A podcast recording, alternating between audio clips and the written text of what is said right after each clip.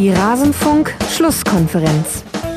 Diese Regel ist so lächerlich, es ist der größte Skandal in der Fußballgeschichte für mich. Was hat das nicht zu tun mit Fußball? Überhaupt nichts zu tun. Das ist eine neue Regel, der kommt. Niemand weiß hier, niemand weiß hier, wer hat das erfunden. Niemand weiß. Ich nicht, Sie auch. Ja? Woher kommt das? Woher kommt das? Und warum? Warum machen wir das? Frage bleibt. Es hat nichts zu tun mit dem Penalty von heute. Es hat zu tun insgesamt. Der Fußball macht sich sehr, sehr lächerlich. Alles zum letzten Bundesligaspieltag.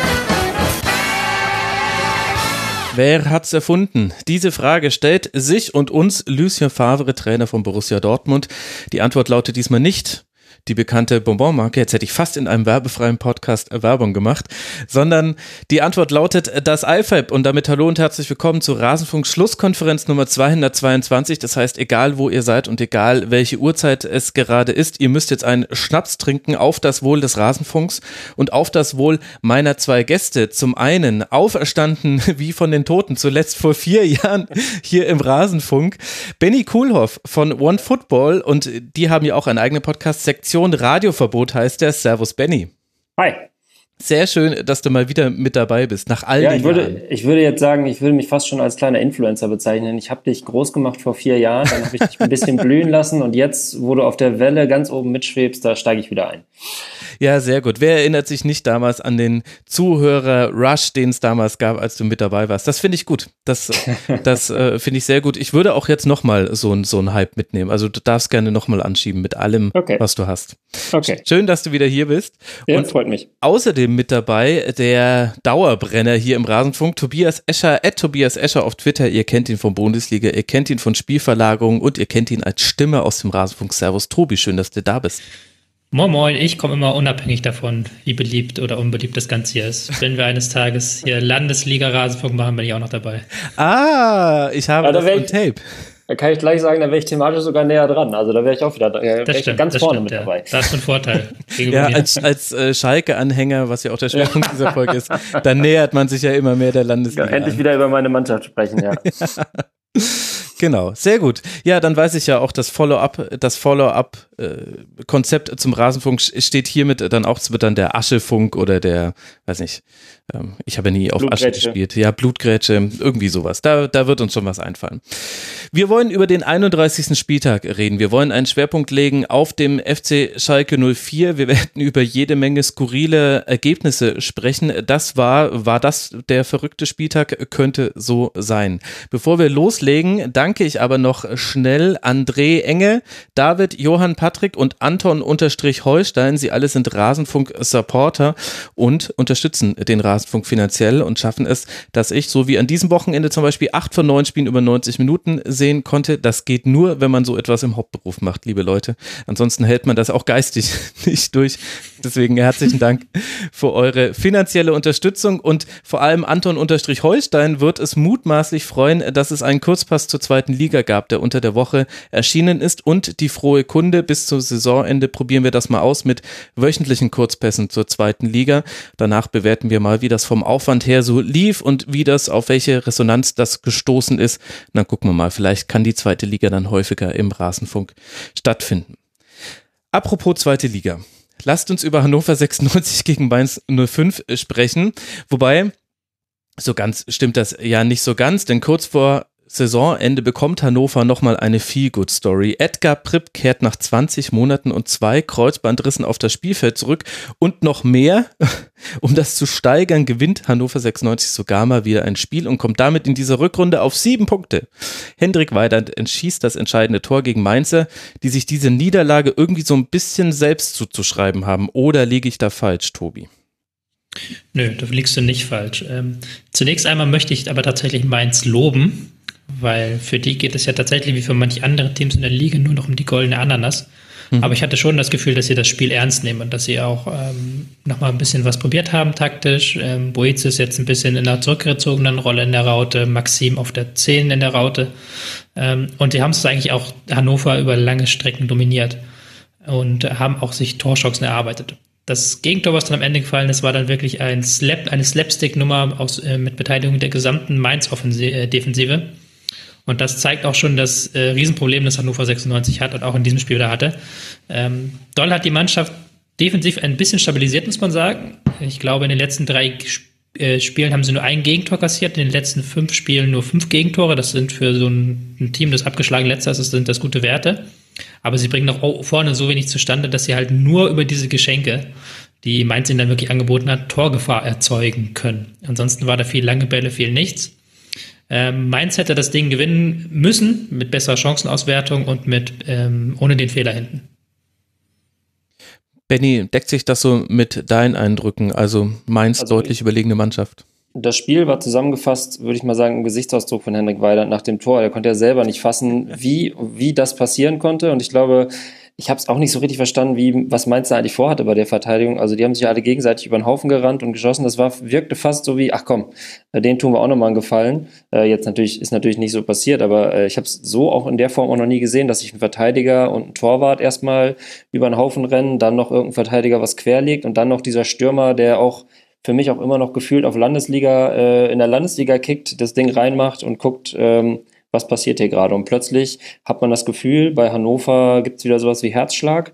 Also wenn man da die letzten Wochen sich angeguckt hat und die Statements der Verantwortlichen, da war ja wirklich, äh, das passte ja zur Stadt. Also tiefes Grau, ähm, ähm, wirklich der, der grobe. Tust du damit Hannover nicht ein bisschen unrecht? Ich habe das als relativ grüne Stadt in Erinnerung. Ja, also ich meine jetzt so rein, sagen wir mal, vom, ich komme, ich bin ja selber Niedersachse und sagen wir mal, da ist jetzt so die emotionale äh, Ausschlagquote ist da eher so im mittleren Bereich und zwar ständig. Und so war es mal, so hatte man das Gefühl, ist bei Hannover 96 gerade. Und jetzt plötzlich, ähm, heimlich still und leise, ähm, kommen sie da plötzlich wieder ein bisschen Hoffnung. Wenn man die allerdings hat spielen sehen, muss man sagen, wenn denen Mainz da nicht geholfen hätte, wir hätten, hätten die auch kein Tor geschossen. Ne? Das, das können wir, glaube ich, schon so zusammenfassen. Hm. Aber, Aber was ich, Fun Fact, was ich gesehen habe, ist, äh, auch weil du es gerade meintest, Tobi, äh, mal defensiv stabilisiert. Ähm, ich glaube, das erste Mal seit fast zwei Jahren oder so, dass sie auswärts mal kein Gegentor gekriegt haben, Hannover 96. Und das, wo sie zu Hause gespielt haben. Also, ja. Das ja. muss man erstmal schaffen. Auswärts kein Tor kriegen, wenn man zu Hause spielt. Ne? Manche fangen sich ja auch da Tore. ja. Absolut und vor allem bei dem, bei dem äh, Schussverhältnis. Also 23 Abschlüsse hatte Mainz 05, 8 hatte Hannover 96. Allerdings mal wieder die Präzision bei Mainz ein Thema. Nur vier der 28 Schüsse gingen aufs Tor. Drei waren es dann auf Seiten von Hannover 96 mit eben diesem Slapstick artigen Tor von Hendrik Weidand, der echt eine interessante Personalie ist. Du hast jetzt gesagt, Benny, schon irgendwie noch Landesliga-Niveau. Da kann man Argumente für finden, gerade wenn man sich die Ballverarbeitung häufiger mal anguckt. Er hat immer sehr, sehr viele Ballverluste für einen Erstligastürmer immer noch pro Spiel. Aber auf der anderen Seite ist er auch der einzige Aktivposten vorne drin bei Hannover 96. Also auch in dem Spiel war er wieder derjenige, der nicht nur getroffen hat, der so noch zwei weitere Chancen kreiert hat und noch einen weiteren Torschuss hatte. Und das ist, wenn wir uns mal kurz nochmal zurückerinnern, es gab nur drei Torschüsse für Hannover 96 dann ist das schon das, das, was es zu sehen gab, offensiv. Das finde ich, also irgendwie fällt es mir deswegen auch schwer, Hendrik Weidand einzuordnen, weil man schon deutlich Defizite sieht, aber ihn dafür ja auch nicht verdammen kann, wenn nee. er doch der Einzige ist, der in diesem Kollektiv noch irgendwie was schafft. Ich meine das ist auch gar nicht despektierlich. Ich meine nur, ich finde es beeindruckend, dass jemand mit seinen, sagen wir mal, technischen Fähigkeiten ähm, in der, Bundesli in der Bundesligamannschaft spielen kann. Ähm, so ein Tor schießt, es passt einfach alles perfekt. Also ich finde, die Story ist perfekt äh, und äh, ich finde es geil, dass es noch Spieler gibt, die eben aus dem aus den Niederungen des Amateurfußballs noch hochkommen äh, und dann sich da irgendwie festsetzen und dann auch noch zeigen, dass man mit Kampf und Willen vielleicht noch wahrscheinlich auch irgendwie eine Art Publikumsliebling werden kann. Das weiß ich jetzt nicht so genau, ob es das in Hannover überhaupt gibt. Viel Publikum gab es ja nicht beim Spiel an sich. Ähm, ähm, aber ich, ich ist überhaupt nicht böse gemeint dem Mann gegenüber, sondern ich habe großen Respekt davor. Nur die Art und Weise, wie das Tor fällt und dass er das schießt, das passt schon alles perfekt zusammen. Hm. Das ist halt ähm, der letzte Restfetzen eines Plans, den Hannover 96 noch hat, den Ball lang auf Weidern zu schlagen, weil das mhm. ist tatsächlich mittlerweile fast ihr einziger Offensivplan versuchen da ab und zu Meiner ein Spiel zu bekommen, dass der nach einer Verlagerung Dribbling macht, aber sonst mehr ist er nicht. Und Doll sagt ja auch in jedem Interview, dass sie wieder nach Standards treffen müssen. Also der, der betont in jedem Interview, dass sie diese Standards rausholen müssen. Was halt schon zeigt, die Mannschaft ist halt spielerisch komplett ausgeblutet. Und kann sich halt nur noch über dieses Defensive, über diesen Kampf, über diese langen Bälle auf Weidand irgendwie behaupten. Aber das Defensive machen sie nicht schlecht, haben sie jetzt auch wieder nicht schlecht gemacht. Mainz mit sehr vielen Abschlüssen, aber du hast es ja gerade schon gesagt, sehr viele unsaubere Abschlüsse, sehr viele geblockte Abschlüsse, sehr viele Abschlüsse auch aus der zweiten Reihe. Ähm, weil sie auch, weil das ist ja auch nicht mein Spiel, ein Gegner, der relativ tief steht, der sich dann am Ende mit einer Fünferkette verschanzt, so einen Gegner zu knacken, das ist nicht das, was Mainz gerne macht. Ja, das stimmt. Wobei sie ja dennoch viele Chancen hatten und für Mainz 05, es geht um nichts mehr, das habt ihr ja schon ganz am Anfang eingeordnet. Dafür haben sie noch sehr viel investiert. Es gab im Forum ein bisschen Kritik am Aussortieren von Bell und Brosinski. Ich finde, da kann man genau das Gegenargument machen, kann sagen, wann sollte man Spieler, bei denen man sich nicht sicher ist, ob man mit ihnen in die neue Saison geht, zum Beispiel eben Donati und äh, Hack und Bell werden jetzt auch beide nicht jünger, mal ausprobieren, wenn nicht in so einer Phase. Also kann man sehen, wie man möchte. Ich finde aber interessant, dass Mainz 05 inzwischen inzwischen im Mittelfeld so viele Optionen hat, dass man sogar auf einen Danny Latzer verzichten kann, der vor zwei Jahren noch so wichtig war für Mainz 05 in der Offensive. Der war äh, mit der entscheidende Mann zusammen, vielleicht noch mit Serdar, wenn er einen guten Tag hatte.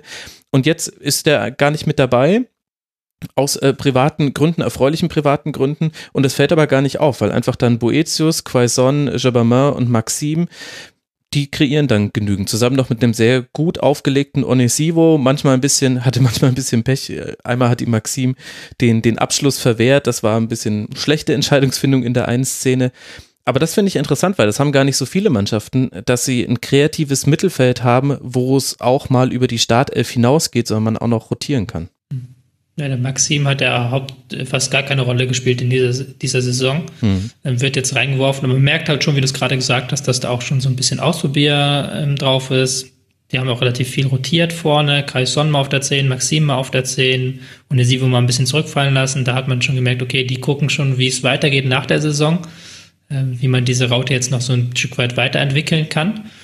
Ähm, aber ich finde schon, dass halt ein Latzer dann doch noch eine andere Qualität mitbringt, gerade was halt äh, dieses strategische Passspiel, aber auch diesen Vorwärtstragen ist. Ähm, das ist nochmal ein anderer Schnack, finde ich, als ein Maxim, der natürlich auch sehr kreativ ist, aber auf eine ganz andere Art und Weise, nicht auf diese weiträumige Art und Weise, wie es ein Latzer sein kann. Hm. Und ganz vorne halt mit diesem fast schon Drei-Stürmer-Modell, Kaison, Mateta, Unisivo, da hat es dann auch wieder so ein bisschen an Präsenz im Zehnerraum gefehlt teilweise. Also da, da merkt man schon, dass die Weichen zwar auf die neue Saison gestellt werden, aber dass die Mannschaft das trotzdem ernst nimmt, dass man da trotzdem einen Willen zur Weiterentwicklung spürt und dass die das nicht abschenken jetzt irgendwie und sagen, okay, jetzt machen wir uns einen ähm, verfrühten Sommerurlaub. Andererseits muss man nur bei Mainz auch sehen, das war vielleicht das einzige Spiel, wo sie nochmal probieren konnten, weil jetzt das Restprogramm mit mhm. äh, Leipzig, Frankfurt, Hoffenheim, für die geht es alle noch um irgendwas. Da kann es auch richtig übel enden dann zum Saisonausklang. Ich glaube, das war eben das eine Spiel, wo man sagt, komm, wir probieren mal, äh, was so möglich ist, wen wir da noch haben. Wir rotieren ein bisschen rum, weil dann geht es meiner Meinung nach für Mainz, weil es für die auch um nichts mehr geht, erstmal nur darum, sich nicht komplett die Hütte vollhauen zu lassen und von den drei, von den drei äh, ähm, Europa-Pokalclubs, ähm, die noch um alles kämpfen, ähm, irgendwie die Bude voll rammeln zu lassen. Ja, das stimmt. Wobei, ehrlich gesagt, wenn ich mir Mannschaften aussuchen kann, gegen die ich spielen möchte, wenn es um nichts mehr geht, dann wäre Mainz 05 ja, auf jeden keines Fall. davon. Weil, ne, meinst du nicht, weil die sich noch reinhängen? Ja, genau. Und weil die eben offensiv immer was, was äh, liefern können. Klar, defensiv hast du gegen Mainz 05 immer die Möglichkeit, ein Tor zu schießen. 52 Gegentreffer nach 31 Spieltagen sind dafür Beleg. Und es gab ja auch einige Klatschen, unter anderem ja zu Hause gegen Leverkusen, was ja so ein vergleichbarer Gegner zu Leipzig und Hoffenheim zum Beispiel sein könnte. Aber auf der anderen Seite kreieren die auch immer was. Und wenn ich mir angucke, wie Mainz 05 zum Beispiel in Dortmund gespielt hat, jetzt gar nicht so lange her und jetzt auch in vielen anderen Partien, glaube ich, da könnte, da könnte schon noch Stolperstein-Potenzial vorhanden sein. Ja, also ich glaube, für, für alle drei Mannschaften, die noch kommen gegen Mainz, ist es perfekt. Du hast einen Gegner, der mitspielt, der auch Bock hat mitzuspielen. Ähm, das macht natürlich auch ein Spiel attraktiver, als wenn du da jetzt irgendeine Truppe hast, die schon nach dem Abschlusstraining sich einen Kasten Pilz reinhaut und nur hinten reinstellt. Ne? Also ähm, das ist schon der bessere Gegner zum Ende der Saison, nur ich vermute, so ganz viel werden die nicht mehr holen. Mhm. Und Hannover 96, Tobi, können die noch, also sechs Punkte sind es, bei noch neun zu vergebenen Punkten. Die weiteren Gegner auswärts der FC Bayern, dann zu Hause Freiburg und dann in Düsseldorf. Benny lacht schon. Tobi, welche Emotionen möchtest du beisteuern? Da fehlt halt dann immer noch jede Idee, wie sie ein Tor schießen sollen. Also du kannst es dir nicht wirklich vorstellen. Also gegen Bayern jetzt werden sie sich hinten reinstellen und dann vielleicht ähm, hoffen, dass die Bayern jetzt wie die letzten Spiele so eine kleine Kreativitätsblockade haben. Aber danach, das wird halt schon eng. Und ähm, Stuttgart, zu denen wir auch noch kommen werden, da scheint es jetzt nach diesem Wochenende auch so, dass sie jetzt nicht null Punkte aus drei Spielen holen werden und dann ist es halt eigentlich ein relativ unmöglicher Fahrt, da noch auf Stuttgarts Punktzahl zu kommen. Ja, dann lass doch gleich zu Stuttgart kommen. Ist ja die perfekte Überleitung. Also Platz Nummer 18 hat mal wieder gewonnen, steht jetzt bei 18 Punkten. Platz Nummer 16, nämlich der VfB, hat im ersten Spiel unter Interimstrainer Nico Willig ebenfalls gewonnen mit 1 zu 0 gegen den Champions League Aspiranten Borussia Mönchengladbach. Mit Mittelfeldraute, viel Erfahrung und Mut zu vertikalen Pässen gestaltet der VfB die Partie relativ unterhaltsam und hat in den entscheidenden Momenten aber auch das Glück auf seiner Seite. Benny, wie hat dir denn der VfB unter Willig gefallen? Ähm, ich fand das Gesamtkonzept äh, oder das Gesamtkonstrukt, sagen wir es mal so, äh, recht bemerkenswert. Also erst Schweigen in der Kurve, ähm, quasi dieser klare Aufruf, ihr müsst euch diese Fans verdienen, auch ein klares Signal von den Fans. Ähm, mhm. Und dann haben sie es tatsächlich geschafft, so äh, wie ich das gesehen habe. Also die haben natürlich hinten drin immer noch den ein oder anderen, äh, das ein oder andere Luftloch, aber nach vorne trauen sich was. Und ähm, da waren ein paar Harakiri-Aktionen dabei, aber da, da war, das war quasi ein Auftritt von einer Mannschaft, die wirklich sich gegen den Abschied stemmt. Ähm, und das hatte man jetzt äh, sagen wir, eine Woche vorher nicht so unbedingt das Gefühl, dass es passiert. Von daher ähm, nicht nur das Ergebnis super positiv, aber ich glaube auch der Auftritt an sich äh, macht für Leute, die es mit dem VfB Stuttgart halten, schon, schon Hoffnung, weil die waren gallig. Ähm, die haben natürlich ein, zwei Mal mit offener Sohle da reinge, reingefetzt. Das mhm. hätte auch anders äh, enden können. Ähm, dann auch Riesenchancen liegen lassen. Ähm, aber dann am Ende sich auch belohnt. Und ja, gegen Gladbach, die auch nicht so recht wissen, wo es jetzt eigentlich für sie hingeht. Also passte, glaube ich, auch alles zusammen. Und fand ich so als Geschichte für ein Spiel, keine Ahnung, Schweigen aus der Kurve, die Mannschaft gibt Gas und dann plötzlich das ganze Stadion kann Sieg feiern. Äh, ein ganz wunderbarer, sagen wir mal, Neustart zum knapp zum Ende der Saison. Also sehr positiv. Aber würden wir auch so über den VfB sprechen, wenn Gladbach zum Beispiel die Chance in der vierten Minute verwertet hätte, wenn einer der Stuttgarter für die offene Sohle vielleicht mal mit einer roten Karte runtergegangen wäre. Ich will jetzt nicht sagen, dass das rote Karten waren, aber es war ein Bereich des Möglichen. Oder wenn eben dieses Tor nicht irgendwie reingefallen wäre. Also ist das jetzt nicht auch so eine typische Ex-Post-Betrachtung von ja. schlauen Menschen? Halt es mit Lothar Matthäus, wäre, wäre Fahrradkette. Ich meine, äh, äh, ja, das wissen wir nicht, aber äh, so im Gesamtkontext, wenn man es jetzt sieht in Rückschau, wie sie aufgetreten sind, auch wie heiß sie waren auf Zweikämpfe und dass sie da ein bisschen überdreht haben, ähm, das war natürlich teilweise gesundheitsgefährdend, aber ist ja nochmal gut gegangen. Ähm, muss man sagen, alles richtig gemacht. Ne? Und ich fand auch den Trainer an der Außenlinie, wenn man den so ein bisschen beobachtet hat, das hatte so ein bisschen, ich als Schalker bin da vorgeschädigt, aber Tedesco-hafte Züge. Ähm, also die Und das meinst du jetzt positiv oder negativ? Weil wenn du vorher ich als Schalker vorschiebst, dann weiß man das ja gar nicht. Ähm, sagen wir mal, mit einem Anbetracht der letzten Saison sehe ich das durchaus positiv und ich glaube, es, es funktioniert auch so eine Mannschaft mitzureißen. Ähm, gerade in dieser aktuellen Situation bei Stuttgart. Und ähm, ich glaube, das schlägt einfach über und ist ins ganze Stadion übergegangen. Und deswegen in der Situation jetzt war das ein richtig, richtig guter und passender Auftritt für den VfB Stuttgart nach vor allem dem, was so in den letzten ein, zwei Wochen passiert ist da. Tobi. Was sagt der Fußballexperte? Damit kannst du nur Tobi meinen. Auf. ähm, ich war sehr verwundert, als ich die Aufstellung gesehen habe schon. Also es, mhm. da hat schon angefangen. Ähm, Nico Willig wird halt nie sagen können, er stellt seine Mannschaft nach den Spielern aus und nicht die Spieler nach dem System. Denn wer eine Mittelfeldraute mit Aogo, Castro, Beck aufstellt, der muss sich schon sehr, äh, der muss schon diese Mittelfeldraute unbedingt wollen, sagen wir es mal so. Und die haben es dann auch ganz gut gemacht tatsächlich. Also ich war tatsächlich ein bisschen überrascht. Beck mit, es ist zwar mit gefühlt zehn Schulterblicken durchs ganze Spiel gekommen, was für einen Mittelfeldspieler sehr wenig ist, ähm, Sosa aber als Linksverteidiger, als Alleiniger vollkommen überfordert. Hm. Ähm, aber sie haben es halt irgendwie gewuppt bekommen. Sie haben es halt irgendwie mit der Einstellung und auch mit der Systematik, die halt sehr gut war, dieses, diese Raute, die zum 4-3-3 gegen den Ball wurde, ähm, womit man sehr gut auch ähm, den Spielaufbau der Gladbacher aus der Dreierkette sehr gut zustellen konnte. Das hat für mich dann überraschend gut funktioniert.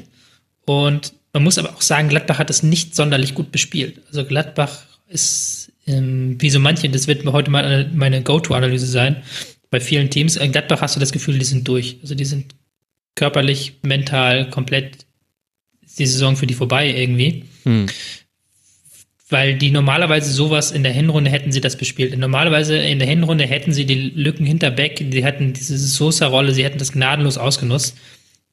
Und bei diesem Spiel war es dann ausgerechnet Torhüter Jan Sommer, der als einziger so diese Lücken erkannt hat und immer wieder diese Chipbälle da reingespielt hat ähm, hinter Beck. So nach dem Motto, Leute, kommt, da sind die Räume, hm. geht mal dahin und nutzt sie mal aus. Ähm, aber es hat halt kein einziger Spieler, wenn ich so auf den Platz gucke und auf die ähm, Aufstellung gucke, hat kein einziger Spieler diese Form erreicht, um dann gegen diese kampfstarke Mannschaft zu bestehen.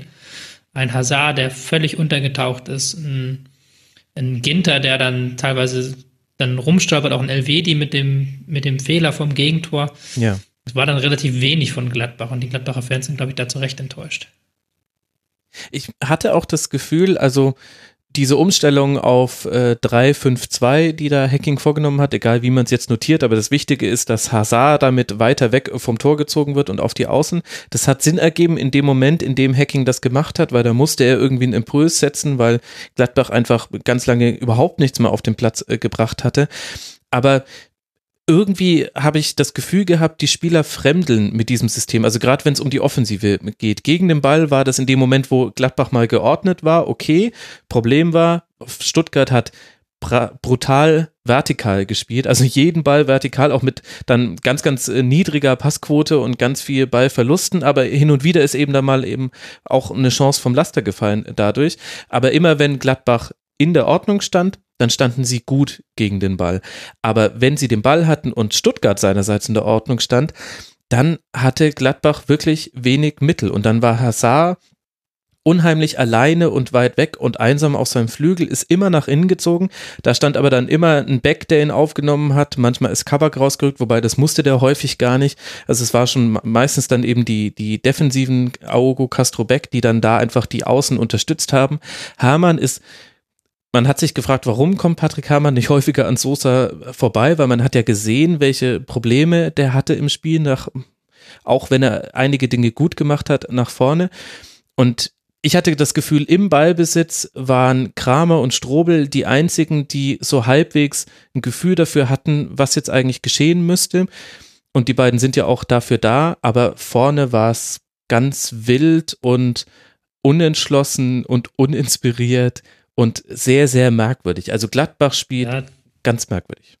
Ähm, diese Umstellung auf dieses ähm, 3-5-2 oder wie man das nennen will, die hat ja auch, glaube ich, gegen Bremen haben sie das gemacht das erste Mal und da hat's mhm. ja mit macht es ja sehr viel Sinn, halt diese Außenverteidiger ähm, gerade halten, Hazard auf links außen gegen den Selassie, der sehr offensiv ist, zu stellen. Und jetzt spielst du halt gegen, gegen Stuttgart und dann spielt Rechtsverteidiger Pavard, der jetzt auch wieder langsam in Form kommt. Und da ist dann Hazard geht dann völlig unter, wird halt erstmal komplett hinten gebunden von äh, Donis. Hm. Und wenn er dann nach vorne geht, ist da Pavard. Und das ist dann halt, mh. Hm. Hofmann ist dann auch noch einer, der beweglich war, aber der dann irgendwie so halb zweite Stürmerrolle, halb Mittelfeld. Das ist halt auch nicht das, was er eigentlich, wo er eigentlich am besten aufblüht. Vor allem, da er ist kein Stürmer. Das hast du ja unter anderem in dieser großen Chance gemerkt, wo er an Zieler vorbeigeht mit, ich weiß gar nicht, will man das den Sedan-Trick nennen, wenn er so ausgeführt wird? Also dann habe ich den Sedan-Trick auch schon sehr häufig gemacht. ich auch. nee, ist, nee, nee. Ich glaube, das war einfach nur vorbeigestolpert. So kann man es nennen. Ja, und das war ja eine von diesen, also ich hatte mir irgendwann aufgeschrieben, ich weiß gar nicht, glaube ich, irgendwann in der 70. Minute habe ich mir aufgeschrieben, also wenn Gladbach hier Chancen hat, dann werden sie zum Teil slapstickartig vergeben. Wobei in der Phase gab es dann eigentlich gar keine Chancen mehr. Also ab dem 1 zu 0 von von Donis stand der VfB ja sehr tief, sehr gut geordnet und Gladbach ist bis auf Flanken, von denen erschreckend viele Torgan Hazard schlagen musste, der wirklich keine Flanken schlagen soll, wenn es nach mir geht, stand ja der VfB sehr sicher und Gladbach hatte wenige Chancen. Aber da hat ja auch vorne drin total derjenige gefehlt, der mal die Tore reinmacht. Und das ist dann auch kein Zufall, dass sowohl Player in der vierten Minute als auch dann eben Hofmann in der, weiß gerade gar nicht, 25. Minute diese riesigen Chancen auf diese Art und Weise vergeben. Es war ja dann nicht mal knapp. Ja, ich glaube, Player muss ja auch noch einmal querlegen, ne? Äh, dann, ja. das, dann schieben, schieben die ins leere Tor rein. Also, er hat äh, einen Komor gebaut, ohne dass mir damals, dass es ein Komor sein würde. Seiner Zeit voraus. Ja. ja, ich weiß nicht, in Gladbach ist die Situation tatsächlich so ein bisschen komisch. Äh, für die geht es ja eigentlich noch eigentlich auch um relativ viel. Also die können auch in die Champions League. Ähm, aber ich glaube, dieser ganze, wir starten jetzt den großen Umbruch, hat so ein bisschen so eine bleierne Schwere über den Verein gelegt. Oder ist es ein falscher Eindruck, den ich irgendwie habe? Also man hat irgendwie das Gefühl, dieser Hurra-Fußball, den man phasenweise von Gladbach gesehen hat und gedacht hat, die überrennen jetzt alles, das ist irgendwie davongekommen. Also ist das nur Fitness oder was würdest du sagen, Tobi, hängt da noch mehr mit drin, dass alle auch gucken, wie sie sich selber positionieren in der nächsten Saison? Neuer Trainer, wer weiß, ob man überhaupt noch da ist. Ähm, gute Frage. Ich kann es auch noch nicht ganz erkennen. Also man, es gibt tatsächlich ja die Statistiken, die sagen, dass Gladbach sehr viel weniger läuft als in der Hinrunde. Also die Laufleistung und auch die Sprints, die sind massiv zurückgegangen jetzt in den letzten Wochen. Das ähm, spürt man auch. Man spürt auch, dass dieses Vertrauen ins System nicht mehr da ist, das ja auch in der Hinrunde sehr stark getragen hat. Da haben sie immer dieses 4-3-3 eigentlich gespielt und haben immer geguckt, wie sie es ähm, durchbekommen und haben da gar nicht so viel verändert. Jetzt haben sie mal was verändert auf diese Fünferkette und das hat Max, glaube ich, schon richtig gesagt, da fühlen sie sich nicht 100% wohl drin. Gerade bei Ballbesitz sind da die Strukturen nicht immer ganz klar. Fehlt auch so ein Go-To-Guy im zentralen Mittelfeld, was sie auch immer hatten, eigentlich mit Hofmann, Neuhaus, so eine richtig gute Doppelacht. Haben sie jetzt auch nicht. Und ja, in-Game-Änderungen sind jetzt noch nie die Stärke von Hacking gewesen. Auch diese mhm. Umstellung auf Viererkette am Ende hat auch nicht gefruchtet. Da kommt halt viel zusammen. Aber ich habe halt wirklich das Gefühl, dass diese Mannschaft auch körperlich ähm, nicht, mehr, nicht mehr auf dem höchsten Niveau ist. Nur zwei Siege und drei Unentschieden aus den letzten elf Spielen. Das heißt sechs Niederlagen für all diejenigen, die jetzt nicht so schnell mitgerechnet haben. Das ist dann schwierig, wenn man eben noch die Ambition auf den Champions League Platz hat. Gladbach verbleibt so bei 51 Punkten, hat drei Punkte Rückstand auf Eintracht Frankfurt, die auf dem vierten Tabellenplatz liegen. Und vor allem von hinten schiebt eine Phalanx aus Leverkusen, Hoffenheim und Wolfsburg nach. Eventuell sogar noch Werder, je nach Verlauf der nächsten beiden Spieltage. Leverkusen auch 51 51 Punkte, Hoffenheim 50 Punkte, Wolfsburg 49 Punkte. Das heißt, für Gladbach könnte gerade die ganze Saison entgleiten und das hätte man tatsächlich ja auch nicht zum ersten Mal gesehen, dass eine Rückrunde da Gladbach in die Parade fährt und man Chancen nicht nutzt. Für den VfB stattdessen sieht es jetzt natürlich besser aus. Es war ein wichtiger Sieg, auch angesichts der Ergebnisse vom Wochenende. Bei 24 Punkten steht man jetzt. Damit hat man fünf Punkte Vorsprung auf den ersten FC Nürnberg, sechs Punkte Rückstand auf Schalke 04, über die wir gleich sprechen wollen. Es geht jetzt dann noch weiter mit zwei Auswärtsspielen. Einmal in Berlin und einmal am letzten Spieltag auf Schalke. Und zu Hause spielt man noch gegen den VfL aus Wolfsburg. Sollte man also dieses Gap zu Schalke 04 noch auf drei Punkte verkürzen, verkürzen können, dann geht es am letzten Spieltag um Punktgleichheit, wobei aktuell die Tordifferenz nicht zugunsten des VfB Stuttgart ausfällt. Was aber den Blick lenkt auf dieses wahnsinnige Revierderby, was wir am Samstag verfolgen durften, Erst geht der BVB wunderbar mit 1 zu 0 in Führung, dann holt ein Handelfmeter Schalke 04 zurück ins Spiel, ein Kopfballtor nach Ecke macht die Pausenführung für Schalke perfekt, bevor eine noch wildere zweite Halbzeit anfängt. Man hätte es nicht erwartet nach dieser ersten Halbzeit. In der holen sich in der 60. und in der 65. Minute Marco Reus und Marius Wolf rote Karten ab. Dazwischen verwandelt Caligiuri noch den Freistoß aus der Reus roten Karte zum 3 zu 1. Gegen neun Spieler muss dann Schalke das nur noch runterspielen, kommt aber trotzdem nochmal ins Schwitzen, als Witzel auf 2 zu 3 verkürzt. Erst Embolo macht dann das 4 zu 2 perfekt und damit den Deckel drauf. Und die Frage stellt sich, Benny, was bleibt von diesem Derby über? Ich glaube, ungläubiges Kopfschütteln. Also von Anfang bis Ende. Ähm, ich kann ja vielleicht mal kurz erzählen, wie ich es gesehen habe. Ich habe mir vorgenommen, Schalke nur noch wirklich dosiert zu konsumieren in dieser Saison, weil es nicht gut für mein Gemüt ist. Deswegen habe ich mich auch entschieden, weil die Vorzeichen ja wirklich äh, mies standen, das Derby äh, mal außen vor zu lassen und nur, also nicht zu schauen, sondern nur über, über den Ticker zu verfolgen. Als es dann nach einer Viertelstunde 1-0 stand, Jaden Sancho ein Feuerzeug an den Kopf bekommen hat, habe ich gedacht, okay, gucke ich doch mal rein. So saß ich also im Volkspark Friedrichshain äh, mit so einem Handy auf, äh, auf, dem, äh, auf dem Knie. Meine Tochter spielte auf dem Spielplatz mit einem Freund und ich habe immer so mit einem Auge aufs, äh, aufs Derby geguckt und dann, dann passierte ja im Grunde genommen im Viertelstundentakt alles Mögliche. Und ähm, auch ich bin Mitglied einer Schalke-Gruppe, in der viel gezickert wird. Und es, es gab eigentlich nur sehr viel Kopfschütteln und Erstaunen, was da eigentlich passiert.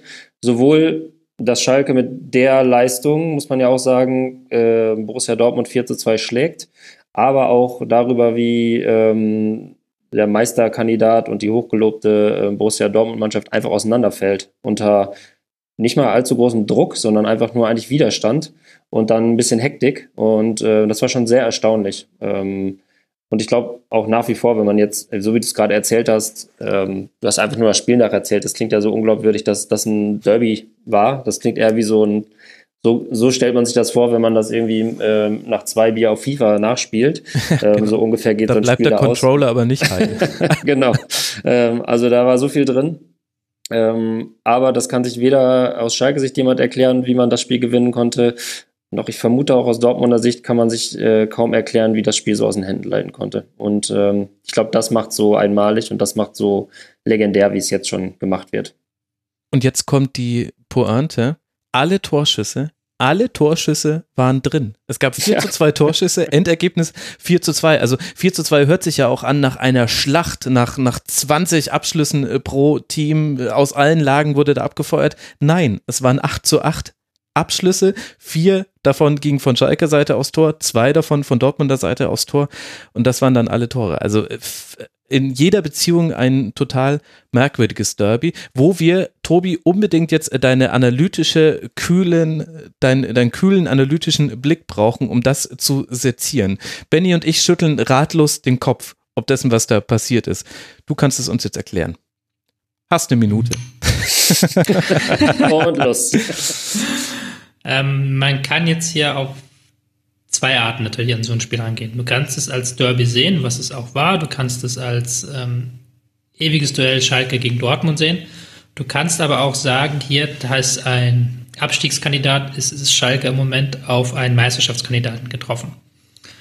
Und es gibt in den letzten Jahren, ist mir, glaube ich, kein Satz im Fußball so sehr hängen geblieben wie das Champions League Halbfinale Bayern gegen Real letzte Saison, wo ähm, Bayern das Spiel komplett dominiert, 1000 Torchancen hat und Toni Kroos nach dem Spiel im Interview sagt, ich habe zu keiner Minute daran gezweifelt, dass wir das Spiel heute gewinnen.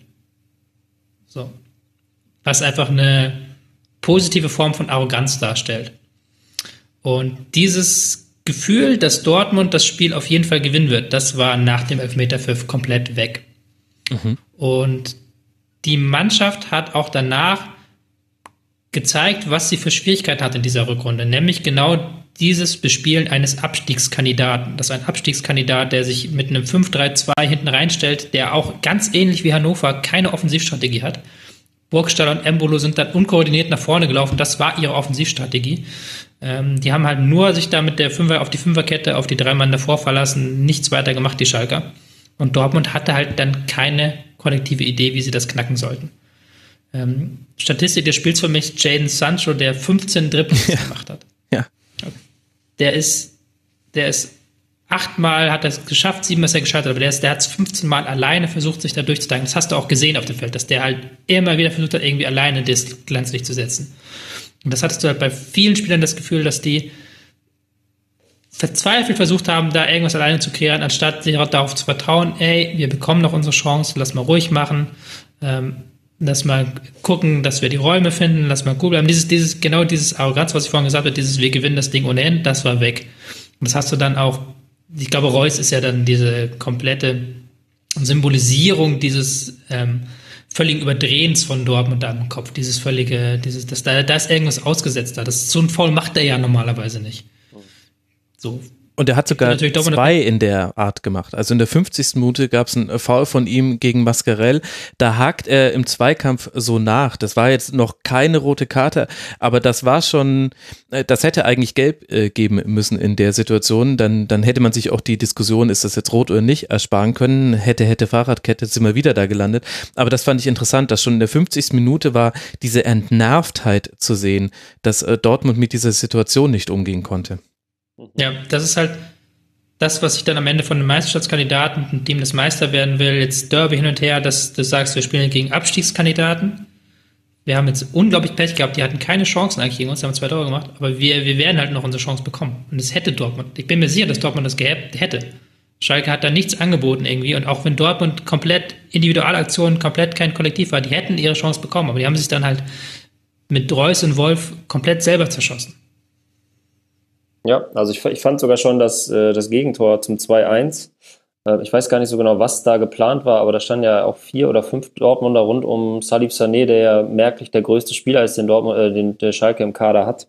Ähm, vollkommene, schon da irgendwie vollkommene Desorganisation. Das kann mal passieren, aber Ähm, ich glaube, das sind alles so ganz kleine Zeichen. Das, äh, ich glaube, den Dortmundern ist da was widerfahren, mit dem die selber auch nicht gerechnet haben. Also ähm, der Handelfmeter, da kann man natürlich, ist natürlich ein Witz, da hat Lucien Favre ja auch nicht unrecht. Ähm, wer das Gesicht von Lieb Stevens gesehen hat, weiß auch, dass jeder Schalker sich gefragt hat, warum kriegen wir da jetzt einen Elfmeter? Ähm, aber ab dem Zeitpunkt hatte ich so ein bisschen das Gefühl, die können selber nicht glauben, was jetzt hier gerade passiert. Und es fährt wie so ein Film neben diesen äh, Spielern her.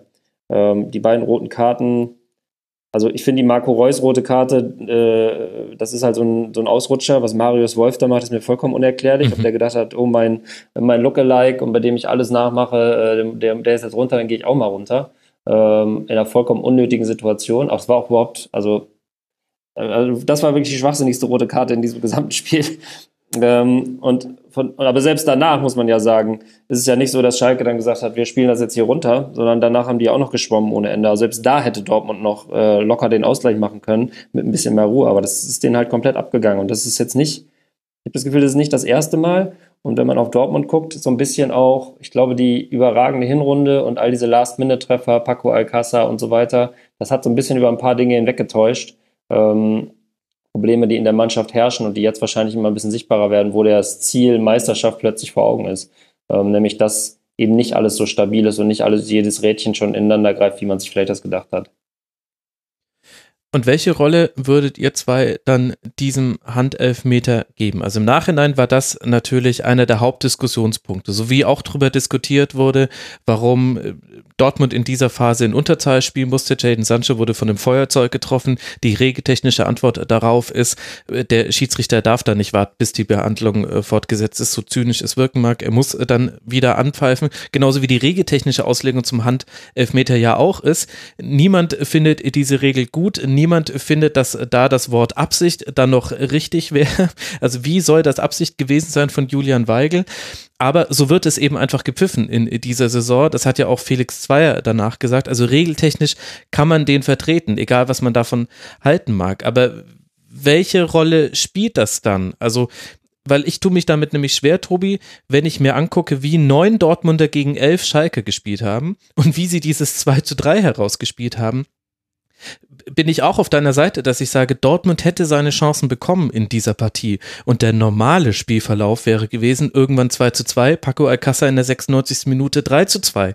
So wie es immer war in dieser Saison. Deswegen finde ich, dass dieser Handelfmeter zwar schon eine Rolle spielt, man kann es natürlich nicht drüber hinwegsehen, aber das sollte doch eigentlich nicht das Thema sein, weil das ist ja das, woran man nichts ändern kann. An ist, allem anderen kann man was ändern. Ich finde, das ist ein Derby-Thema also ich finde, das ist vollkommen legitim, dass ähm, auch an der Emotion sich die ähm, Verantwortlichen und auch vor allen Dingen die Fans über diesen Elfmeter aufregen. Der Elfmeter, du hast es eigentlich perfekt gesagt, der Elfmeter ist Unsinn, aber er ist regeltechnisch korrekt. Es wird die ganze Saison so gepfiffen und wenn du jetzt diesen nicht pfeifst, wird diese Saison sehr viel kontroverser Elfmeter und hier war der Arm ausgestreckt, der Arm war unter Spannung. Da sind halt all diese Kriterien, die angewandt werden, waren erfüllt und es waren Elfmeter. Kann man leider nichts gegen sagen. Und es ist auch aus der Derby-Emotionalität ähm, okay. Aber jetzt kommen wir wieder zu dieser Frage, wir reden hier über einen Meisterschaftskampf so. Und wir reden über einen Meisterschaftskampf nicht im Jahre, nicht vor 20, 30 Jahren, sondern heute, wo es halt nochmal, dadurch, dass einfach die Bayern so eine individuelle Qualität haben, so weit weg von der Liga sind, ist nochmal was anderes.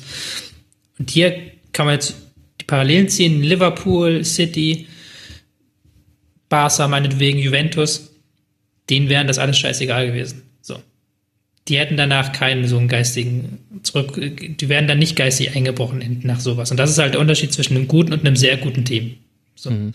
Und das, das hat Dortmund komplett gefehlt. Da, da sind sie halt komplett weg gewesen. Und da musst du halt schon sagen, wenn du, einen Meister, wenn du einen Meistertitel holen willst, dann darfst du da nicht so einbrechen, egal ob der Elfmeter scheiße ist oder nicht. Weil man muss ja auch sehen, der Elfmeter war in der 18. Minute. Es ist jetzt nicht so, dass der in der 83. Mhm. Minute passiert ist und dann irgendwie die Luft raus ist, sondern da war ja auch noch genug ähm, Wiese zu mähen ähm, äh, im ganzen Verlauf. Also deswegen diese Ausrede, dass das hier irgendwie der, der Gamechanger war, die lasse ich auch nicht so richtig gelten. Ähm, ich glaube, die sind einfach mit einem vollkommen falschen Verständnis in das Spiel reingegangen und haben dann zu spät gemerkt, oh, das kippt in eine falsche Richtung. Das ist so mein Eindruck gewesen, weil selbst das, wenn, ich meine, das Einzige, wo Dortmund ähm, ähnlich kopflos gespielt hat, war halt gegen Bayern München, meiner Meinung nach, in den letzten Wochen. Alles andere wirkte dann, äh, zumindest hatten sie dann das Glück auf ihrer Seite oder was auch immer, aber ähm, dass sie so neben der Spur waren, war eigentlich nur gegen Bayern. Und das ist ja eigentlich auch schon so ein bisschen auf das, was Tobi sagt. Vielleicht ist das eben noch nicht der, die ganz große Mannschaft. Ähm, kann ja auch keiner erwarten, weil die für mich, ehrlich gesagt, stehen sie auch so ein bisschen, standen sie ganz lange überraschend so weit da oben und auch nur weil Bayern so unfassbar schlecht war. Ähm, aber es ist eben noch nicht so weit und ähm, vielleicht ist das eine gute Erkenntnis für Borussia Dortmund, dass es eben noch nicht so weit ist und noch ein bisschen Arbeit ist, bis man dann in solchen Spielen auch einfach eiskalt runterspielt und Schalke, die ja spielerisch nichts können, vollkommen am Boden liegen und äh, wo ja wirklich auch überhaupt gar keine Aufbruchstimmung oder irgendwas ähnliches herrscht, die musst du eigentlich, selbst wenn du 3-1 hinten liest, kannst du die noch 5-3 weghauen äh, mit der Mannschaft, die Dortmund hat. Und dass das nicht passiert ist in einem Derby, ist natürlich für mich als Schalke-Anhänger, ähm, und ich habe hunderte Nachrichten an Dortmund-Fans geschrieben am Wochenende aus lauter Schadenfreude. Äh, das konnte ich mir nicht nehmen lassen. Du bist doch einfach ein äh, guter Gewinner. Hm? Ich bin einfach, bin der, einfach jemand, der, der sowas Ralf mit Ragnick, Würde. Der. Genau. Meine Kutte habe ich nicht angezogen, aber ähm, ich habe auch schon, kann man mal sagen, in den letzten zwei Jahren jede Menge Nachrichten von Dortmund-Fans bekommen. Von daher, einmal im Jahr darf ich das machen. Ähm, und ich glaube, ähm, vielleicht ist es ist genau dieses Ergebnis das, wie die Dortmunder Saison zu sehen ist. Ähm, es reicht nicht für ganz oben, es reicht sicherlich für mehr, aber wie viel die haben liegen lassen gegen kleinere Vereine und wie die sich durchgewirkt haben und jetzt das Derby so zu verlieren, ähm, dann reicht es einfach, glaube ich, auch nicht für die Meisterschaft. Ja, aber wer weiß. Also es sind ja immer noch nur zwei Punkte. Wir werden gleich noch dann äh, drüber äh, sprechen, warum eigentlich nur zwei und warum nicht vier. Da hat der FC Bayern ja auch noch mit zu tun. Mhm. Aber es ist ja noch alles möglich. Das, das größte Problem vielleicht für Borussia Dortmund ist jetzt mit Blick auf das nächste Spiel, das ist auswärts in Bremen halt tatsächlich die Platzverweise. Zum einen Marco Reus, der eine Spieler, der nicht fehlen darf beim BVB. Das haben wir immer dann gesehen, wenn er gefehlt hat. Beispielsweise bei diesem 0 zu 0 gegen Nürnberg am Montagabend. Das ist ein ganz gutes Beispiel. Und der andere Spieler, Marius Wolf, insofern äh, darf der nicht ausfallen, weil das halt gerade der neuralgisch dünn besetzte Punkt im Kader ist, äh, die Außenverteidigerposition. Aber der Theorie nach ist ja noch alles möglich. Und ich finde dann auch tatsächlich, also normalerweise reden wir ja viel über Spiel und blenden alles andere aus. Ich fand es aber doch erstaunlich, dass zum einen Lucien Favre den Meisterschaftskampf in seinem verständlichen Frust direkt nach dem Spiel für beendet erklärt und dann aber Aki Watzke ihn öffentlich dann wieder so zurückbremst und sagt, Moment mal, also ist jetzt noch nicht alles offen. Also es ist ja noch alles drin. Und also ganz im Ernst, das würde ja wohl zu dieser Saison sehr gut passen, wenn der BVB am Ende Meister wird oder gar Leipzig. Also, ja, wollte gerade sagen, zur Saison würde passen, dass Leipzig am Ende äh, da steht und das Double holt, ne? Also es würde einem beides irgendwie nicht verwundern. Und aber da tun halt die Platzverweise, finde ich, doppelt weh. Jetzt bei diesem Auswärtsspiel in Bremen und wir wissen ja noch gar nicht, wie lange die beiden gesperrt werden. Das kann man ja schon als rohes Spiel werten, vor allem das von Wolf. Mhm. Und das ist dann äh, Regel, rohes Spiel ist zwei oder drei, drei Spiele sogar, oder? Ich glaube zwei bei besonderer Härte drei. Ich kann mir ehrlich gesagt nicht vorstellen, so wie ich den DFB einschätze, dass man da jetzt dann die Saison besiegelt. Mhm, glaube ich auch nicht. So, so tickt, glaube ich, dieser Verband nicht. Aber wäre jetzt meinem Regelverständnis nach wäre das im Bereich des Möglichen bei der bei der Wolf roten Karte, weil er keine Chance auf den Ball hatte, nur in den Fuß hinten reingeht mit offener Sohle. Das ist gesundheitsgefährdend. Ja, also äh, Favres Auftritt im, im Anschluss fand ich auch bemerkenswert. Also erstmal dieser Rant gegen die Handregel. Ähm, Wobei er den ja schon häufiger gemacht hat. Also das ist ja, ja, ja, So, ein, so ein roter Faden, der sich durch Lucien Favres äh, Saison durchzieht, dass er diese Regel kritisiert, nur eben in unterschiedlichen emotionalen Aggregatzuständen. Und diesmal war es halt kochend. Und dass der Fußball sich lächerlich macht, da sind wir phasenweise sogar mit ihm auf einer Wellenlänge, würde ich fast sagen. Auch nicht nur wegen der Handregel, aber ähm, dann die Meisterschaft abzuschenken. Vielleicht aber auch ein Stilmittel, der ist ja vielleicht auch ein Fuchs, um zu sagen, wir nehmen jetzt mal komplett den Druck vom Kessel ähm, weil äh, ich weiß nicht so genau, ob es da einen direkten Zusammenhang geht, aber seit, glaube ich, Zorg und Watzke so ein bisschen in die Offensive gegangen sind, was die Meisterschaft angeht, ist das wahrscheinlich auch rund um Borussia Dortmund ein immer größeres Thema, auch medial und unter den Spielern. Vielleicht nimmt man so jetzt in so einer Situation sowas wie Druck von den Spielern, ist immer so eine Theorie äh, und sagt, komm, die letzten drei Spiele spielen wir jetzt nur noch so. Das Restprogramm von, von Dortmund finde ich sogar Tacken besser als das von Bayern, würde ich fast sagen. Ähm, mhm. Also ja, aber für mich jetzt vom Gefühl her würde ich sagen, dass Dortmund da jetzt nicht noch das furiose Comeback schafft. Dafür ist Bayern. Ich habe immer das Gefühl, wenn Bayern dann aufs Gas drückt, dann ist dann doch noch was anderes, als wenn Dortmund aufs Gas drückt. Es ist reine Küchenpsychologie, aber ähm, man hat ja in den vergangenen Jahren immer wieder diese Geschichten gehört, dass Favre ständig seinen Rücktritt angeboten habe, schon in Gladbach. Und jemand sei, der da sehr emotional dann reagiere auf so Niederlagen. Und das habe ich jetzt auch so diese Diese resignierende Meisterschaftsantwort habe ich jetzt auch schon in diese Kategorie eingeordnet, emotionales Namensspiel. Ich weiß nicht, ob das fuchsig von ihm war. Er ist vielleicht einfach sehr ehrlich und äh, authentisch ist doch das aktuelle Modewort. Ich glaube, Luce Favre direkt nach einer Niederlage ist einfach sehr authentisch. Ja, vielleicht hat er keine Bremse im Kopf. Das wäre ja durchaus positiv zu sehen. Aber authentisch weiß ich nicht so genau. Ob man den jetzt vollends authentisch sehen kann, das weiß ich nicht. Er ist, bleibt sich selbst treu, sagen wir es mal so. Okay, jetzt haben wir es äh, bemerkenswert viel über geschafft, über Dortmund zu sprechen und bemerkenswert wenig über Schalke 04, was ja der Schwerpunkt dieser Folge sein soll. Benny, würdest du mir zustimmen, wenn ich sage, dieses Spiel jetzt mal alle, wir blenden mal die Umstände aus, auch mhm. die Diskussion, dass da auch Schalke 04 vielleicht mit etwas äh, Pech äh, Platzverweise hätte bekommen können und wie jetzt alles zustande kam. Aber war das äh, das obere Limit der aktuellen Leistungsfähigkeit, die Schalke 04 hat? Also geht es noch besser aktuell? Nein. Also ich würde sogar fast sagen, das war sogar über das Limit hinaus und selbst das war ja nicht mal gut. Ähm, ich glaube, diese Mannschaft ist, das ist keine Mannschaft. Ähm, die Einzelspieler passen nicht. Wenn Daniel Caligiuri dein, dein Go-To-Guy ist, ähm, so leid es mir tut, er ist ein super Typ und ich, ich mag den auch und er hat einen guten rechten Fuß äh, und schlänzt ganz, ganz nette Dinger rein, aber das ist halt irgendwie, wirkt das alles wie so ein zusammengewürfelter Haufen. Und mhm. dass sie sich dann nach dem Derby-Sieg auch ganz toll, ist alles wunderbar, aber dann vor die Fankurve stellen und ein Mannschaftsfoto machen, ähm, das hat Didi Hamann ja, glaube ich, auch, den ich, den ich jetzt nicht unbedingt als Experte schätze, aber da hat er, glaube ich, ein ganz gutes Auge gehabt. Ähm, ich glaube, da hat man so gemerkt, die freuen sich jetzt für den Moment und denken, dass vielleicht vieles von dem, was vorher passiert ist, ausgeblendet ist. Aber für die Fans ist es natürlich ein emotionales Highlight, dass das jetzt passiert ist. Dortmund vielleicht die Meisterschaft versaut, Derby gewonnen in einer Art und Weise, ähm, wo man in 20 Jahren noch drüber sprechen wird. Aber die spielen trotzdem immer noch ein riesen Grütze zusammen so, ne? Und die, also spielen ist ja noch übertrieben, die stehen auf dem Platz, die spielen ja auch kein Fußball. Das ist ja einfach nur das ist ein übelstes Gepöle. Es gibt überhaupt gar keine Form von System oder, oder Ansatz, wie man mal in die Offensive gehen will. Hinten wird alles weggefetzt. Das geht mal gut, geht mal nicht gut. Also das ist wirklich ähm, äh, unkalkulierbarer Fußball. Ähm, und eine Mannschaft, die mit einem ganz anderen Anspruch äh, in die Saison gestartet ist und sich, sich dann nach, nach fünf Niederlagen auch überhaupt nicht mehr gefunden hat und einfach nur taumelt, ähm, äh, ist das eigentlich dem Anspruch nicht, nicht, wird das nicht gerecht. Und ich, ich hoffe, dass dieser Derby-Sieg ähm, bei dem, was an Umstrukturierung stattfindet und Gedankenspielen im Kader und auf der Trainerbank nicht irgendwie jetzt wieder irgendwas verblendet und man äh, meint, äh, wieso läuft doch, Dortmund haben wir doch weggehauen, sondern dass da die kühle Analyse noch im Hintergrund weitergeht, äh, die hoffentlich vonstatten geht und man seine Schlüsse aus dieser Saison zieht. Weil so schön der Derby-Sieg auch ist, die Saison ist eine absolute Vollkatastrophe. Die Mannschaft hat sich katastrophal präsentiert, die äh, Einzelspieler Suspendierungen, Partynächte in Porto und das ganze Programm. Ähm, vollkommen falsche, auch überhaupt gar kein Gefühl für das, was auf den Rängen stattfindet. Ähm, also ein Haufen Individualisten und all das, was Schalke eigentlich nicht mehr haben wollte, haben sie geschafft, innerhalb von zwei Jahren oder drei Jahren wieder äh, auf den Platz zu stellen. Und da hoffe ich, dass dieses Derby nicht darüber hinwegtäuscht, dass am Ende der Saison mal eine klare Linie gezogen wird, erneut äh, und gesagt wird, okay, äh, von denen und denen trennen wir uns, für die und die bleiben. Meinetwegen bringen wir zehn Jugendspieler aus der eigenen Jugend gönnen uns ein, zwei Übergangsjahre und stellen den Verein mal auf dem Platz neu auf. Weil außenrum passiert viel, aber in der Mannschaft, da ist die größte Baustelle nach wie vor.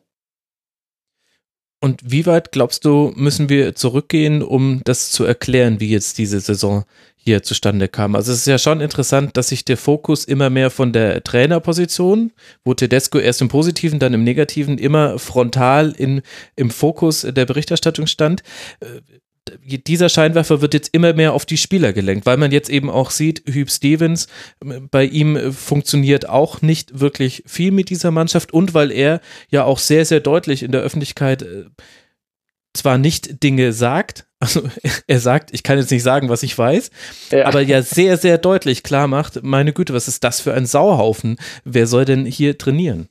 Ja, ich glaube, das kann man ganz klar in der letzten Saison sehen. Also diese Saison ist eigentlich spielerisch und sportlich fast exakt so wie die letzte Saison, nur dass wir letzte Saison, äh, dass die Mannschaft halt zum richtigen Zeitpunkt Tore gemacht hat, fast so wie jetzt im Derby. Ähm, aber seit zwei Jahren spielen die, spielt die gleiche Mannschaft halt Mist zusammen. Denen sind ein paar, ich glaube, Charaktere in der Mannschaft abgegangen. Ich glaube, ich, selber habe auch zum Beispiel die Rolle von ähm, Goretzka so ein bisschen unterschätzt. Ähm, ich dachte, der ist eh immer verletzt und noch jung, der wird da nicht ganz so viel gemacht haben. Aber wenn man jetzt so die Zwischentöne hört von Spielern, Äh, ich war letzte Woche mit, mit unserem Podcast, waren wir auf Schalke und haben mit Guido Burgstaller ein Interview geführt. Ähm, Interview in Anführungszeichen. Also wir haben versucht, was aus ihm rauszuholen. Ähm, und da eigentlich in jedem Satz, den er über die Mannschaft gesagt hat, war sein erster Satz so, es hat sich viel innerhalb der Mannschaft verändert und äh, es haben sich viele, äh, das Mannschaftsgefüge hat sich verändert. Und es ging, glaube ich, ein bisschen darum, dass ein, zwei Leute vielleicht an Stärke verloren haben, äh, ein, zwei Leute auch nicht mehr da waren und so dieses ganze System ins Wanken geraten ist. Und dann hast du halt vier, fünf Leute da drin, die machen, was sie wollen, beziehungsweise haben auch erstmal freie Hand bekommen, glaube ich, von Tedesco, weil man dachte, es läuft ja so weiter. Und dann ist das Ding komplett aus den Fugen geraten und plötzlich hat jeder gemacht, was er wollte. Und äh, ähm, Meinst du das jetzt sportlich auf dem Platz, jeder macht, was er will, oder neben dem Platz?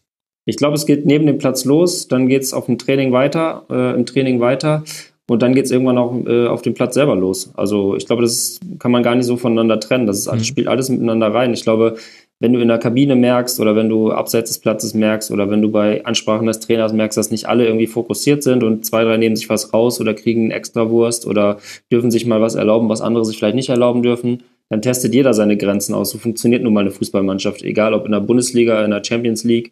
Wenn du, wenn du nicht, all, wenn du nicht eine Truppe zusammenkriegst, die sich fokussieren will oder die zumindest zwei, drei Leuten in der Mannschaft vertraut, die auch da sind und die sagen, so, wir reißen uns jetzt mal zusammen, sondern wenn das alles dann nur noch in so, in so Einzelteile zerfällt und jeder hat hier noch eine Sonderregel und darf da nochmal was machen und da gibt's keine Konsequenz, dann ist das ein schleichender Prozess, der vielleicht in der Kabine losgeht, beim Training weitergeht, zu spät kommen. Das sind diese ganz beschissenen äh, äh, Einzelheiten, irgendwelche Sachen schwänzen, ähm, Verletzungen ähm, äh, schleifen lassen, nicht offen kommunizieren die dann irgendwann sich aufs Spiel übertragen. Und da nach dem Saisonstart äh, fünf Niederlagen aus fünf Spielen, ähm, als Vizemeister, hochgelobter Vizemeister, ähm, waren plötzlich alle auf dem Boden der Tatsachen und dann hat man das Gefühl, dass das wankte dann äh, ja gefühlt 25 Spieltage so vor sich hin, äh, bis man dann irgendwie gemerkt hat, okay, hier läuft ja alles schief, aber dann war es auch schon viel zu spät. Also eigentlich hätte man in der Winterpause schon meiner Meinung nach einen radikalen Strich durch den Kader ziehen müssen, ähm, Tedesco stärken müssen, äh, nochmal viel mehr, als äh, anstatt ihm Seppo Eichkorn neben anzustellen, sondern ihm zu zeigen, wir helfen dir, äh, ein, guter, äh, ein guter, sagen wir mal, die Mannschaft gut in den Griff zu kriegen. Fachlich gab es ja offensichtlich auch nicht ganz so viele Diskussionspunkte über ihn. Ich weiß, Tobi sieht das ein bisschen anders, ähm, aber zumindest zu sagen, wir vertrauen dir, mach deinen Kram hier, wir greifen in aller Härte gegen die Mannschaft durch und wir spielen mit den Leuten, die sie da haben. Weil du hast in der Winterpause schon gesehen, Europapokal wird nichts mehr. Ähm, äh, eventuell rutschen wir sogar noch unten rein. Ähm, also da hätte ich erwartet, dass man wirklich die drei, vier Störenfriede, die es gibt, äh, aus dem Kader schmeißt, äh, in suspendiert meinetwegen, vielleicht zwei, drei Perspektivspieler hochholt, die, äh, die mal reinschmeißt und dann einfach eine Mannschaft auflaufen lässt, die wenigstens Bock hat zu spielen und nicht irgendwie nur Leute, die sich gegenseitig anpesten und äh, auf der Tribüne sitzen und dann wieder doch nicht. Und äh, es ist ja unerträglich gewesen aus meiner Sicht. Und ähm, um auf deine Frage zurückzukommen, ich glaube, der Kern des Ganzen liegt in der letzten Saison, liegt daran, dass sie Vizemeister geworden sind mit einem unsäglichen Fußball äh, und das nicht realistisch eingeschätzt haben, sondern dass alle gedacht haben, wir gehören zu den Spitzenclubs der Bundesliga. Und das haben sie sportlich auch letzte Saison schon nicht. Mhm. Also Tobi, nachdem du schon direkt angesprochen wurdest, wie siehst du denn Domenico Tedesco jetzt in der Rückschau? Mm, ja, ist schwierig. Ich bin da natürlich nicht so drin in der Mannschaft und in dem Mannschaftsgefüge und kann jetzt auch das gar nicht kommentieren, auch wenn das natürlich in der Presse durch war, aber ich glaube, die auch, ähm, Benny kann das besser erzählen, als ich das tue. Ähm, es hat halt die Weiterentwicklung gefehlt. Das, das ist ganz klar. Man hat halt gespürt, dass er Anfang der Saison versucht hat, diese Mannschaft fußballerisch weiterzuentwickeln. Aber es hat halt nirgendwo hingeführt. Und jetzt in den letzten Wochen war da doch sehr viel Aktionismus auch teilweise dabei, wo sie dann immer mal hier auf eine Raute umgestellt haben, dann wieder zurück zu ihrem 5-3-2-Stammsystem. Das war halt nichts Halbes und nichts Ganzes. Und wie fußballerisch ausgeblutet diese Mannschaft ist, ähm, das ist ja ein Prozess, der geht nicht nur seit zwei, drei Wochen, der geht halt schon sehr, sehr lange. Wie fußballerisch ausgeblutet diese Mannschaft, das hast du jetzt wieder im Derby gespürt, wo sie halt mit zwei Mann Überzahl es nicht hinbekommen haben, mehr als 50 Prozent Ballbesitz zu haben. Was für eine Profimannschaft ein absolutes Armutszeugnis ist. Du hast zwei Mann Überzahl, das heißt, du hast irgendwo auf dem Platz hast du eine Zwei-Mann-Überzahl. Da spielst du dir fünf, fünf, sechs Pässe zu und der Gegner läuft nur noch hinterher.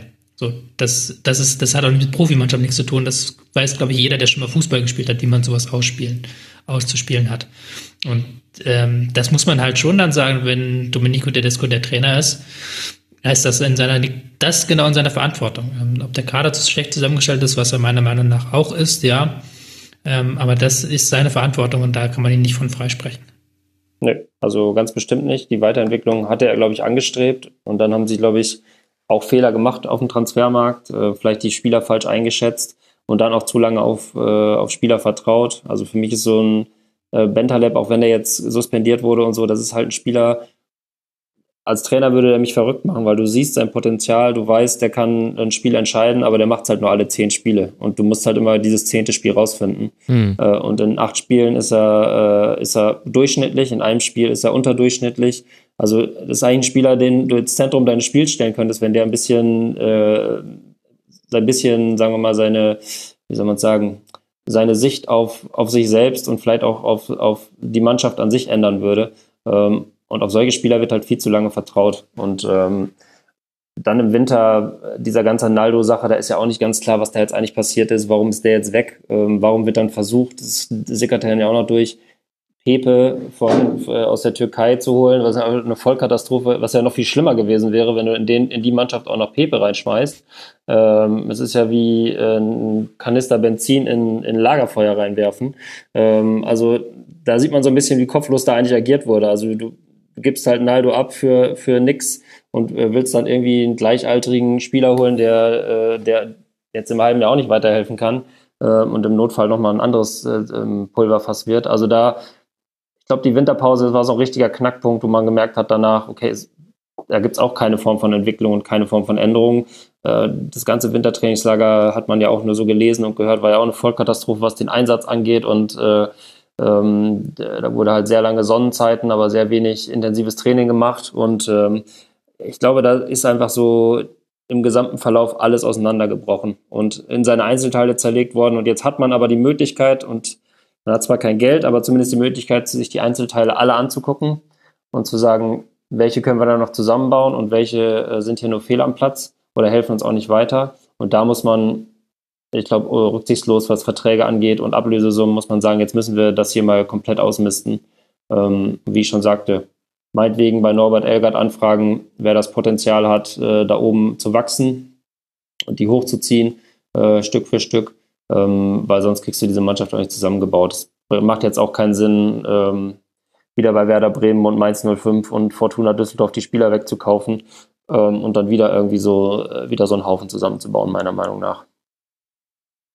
Ja, und das Interessante ist, jetzt kann man den Umbruch ja definitiv machen. Also als du vorhin davon gesprochen hast, dass das in der Winterpause dieser klare Cut hätte kommen müssen, da habe ich mich erst zurückgeändert und dann nochmal kurz verifiziert. Damals waren es ja in Anführungszeichen nur sieben Punkte Rückstand auf die Europa League, 13 immerhin schon auf Champions League. Aber man hatte eigentlich das Gefühl, gerade auch noch durch den letzten Spieltag, glaube ich, war das doch vor dem Winter, wo Schalke nochmal gewonnen hat, dass da vielleicht sogar mit, mit einem halbwegs stabilen Lauf in der Rückrunde nochmal was gehen könnte. Und der Auftakt gegen Wolfsburg war ja dann auch gar nicht so schlecht in die Rückrunde.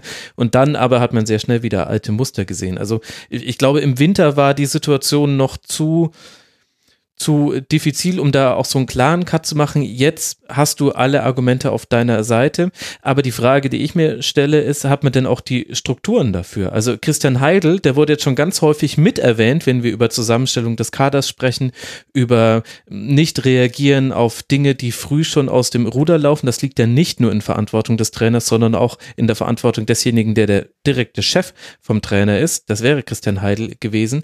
Der ist jetzt weg, der wird nicht mehr diesen Cut vollziehen, sondern Jochen Schneider wird es machen. Und der hat aber ja noch ganz viele andere offene Posten auch noch. Also man möchte einen Kaderplaner noch holen, man muss einen neuen Trainer finden. Es heißt jetzt, dass in dieser Woche diese Entscheidungen geregelt werden würden, aber dann muss man ja auch schnell handeln. Also man steht da ja auch unter einem unglaublichen Zeitdruck. Mhm, das stimmt. Ich, ja, Tobi, sprich du. Ähm, Du hast halt gar keine Kontinuität auf gar keiner Position bei Schalke. Weil wenn ich gerade das Wort Umbruch höre, aber wir hatten ja gerade erst einen Umbruch auf Schalke.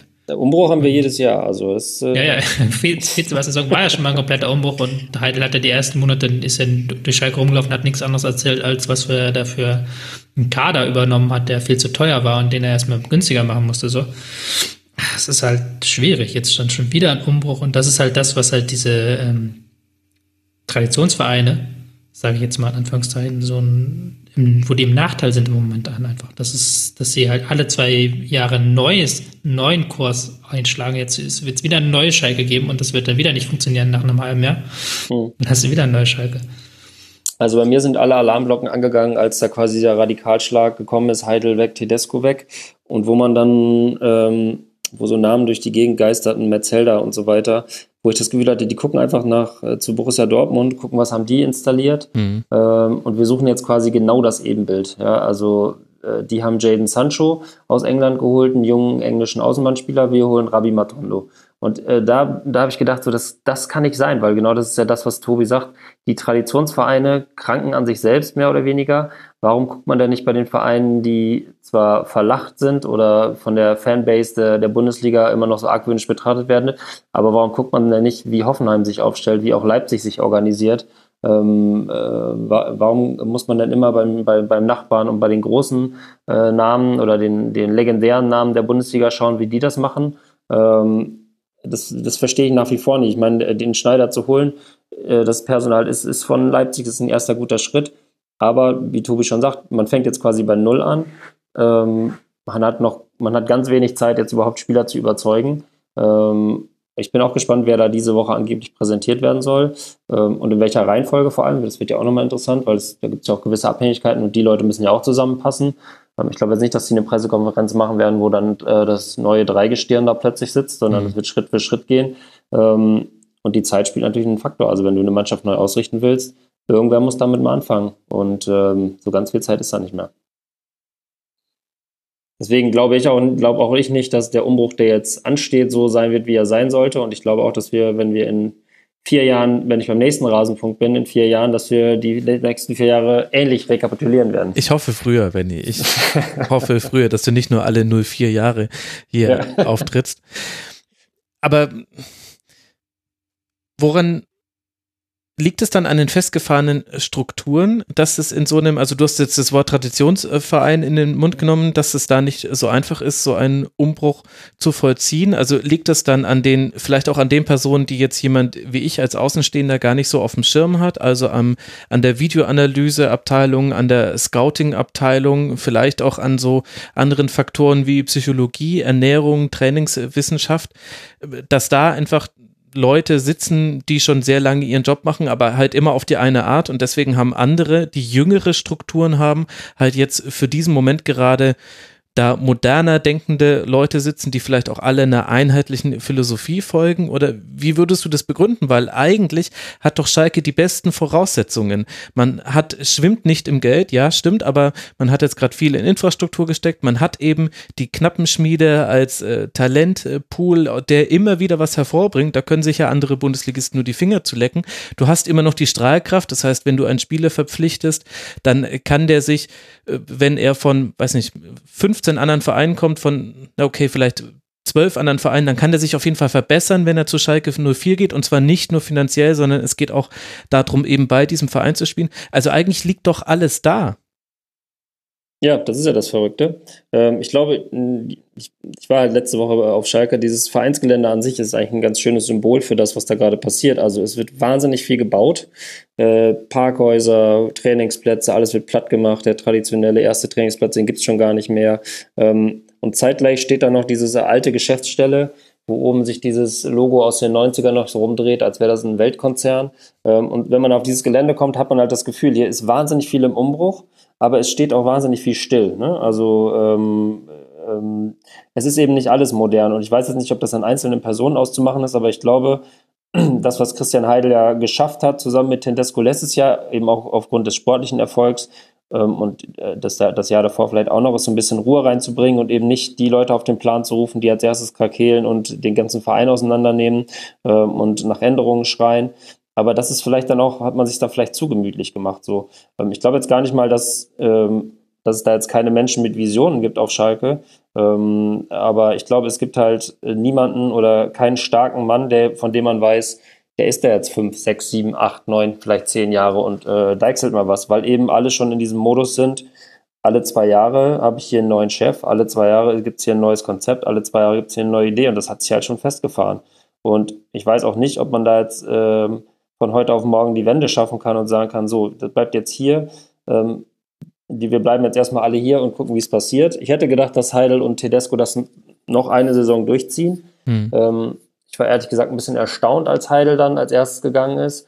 Ähm, dass Tedesco dann gehen musste, war dann, das, das war ja reine Symbolik. Ähm, aber dass Heidel sich quasi vom Acker machte, das fand ich dann doch schon ein bisschen seltsam, weil ich den eigentlich auch für jemanden gehalten hatte, ähm, der den Kopf dann hinhält und dann auch Bock hat, das nochmal umzuwandeln. Aber selbst der hat dann ja irgendwann auch gemerkt, mein Tagwerk ist hier getan und vielleicht kann ich nichts mehr tun, äh, hat seine Fehler vielleicht auch eingestanden, aber ähm, dem hätte ich zumindest zugetraut, dass er, dass er auf Kontinuität setzt und auch die, ähm, sagen wir mal, äh, sich dann da erstmal in, in den Sturm wirft, um, um die Sachen wieder gerade zu rücken oder zumindest versuchen gerade zu rücken. Also ich finde den Abgang von Heidel deutlich, deutlich schlechteres Zeichen als den Abgang von Tedesco, weil Trainer fliegen nun mal äh, relativ häufig ähm, das ist, glaube ich, bei fast jedem Verein so. Das ist das Geschäft von denen, aber dass quasi auf so leitenden Positionen immer wieder neue Leute reingebracht werden und neue Ideen und dann müssen die erstmal analysieren, was alles schiefgelaufen ist vom Vorgänger.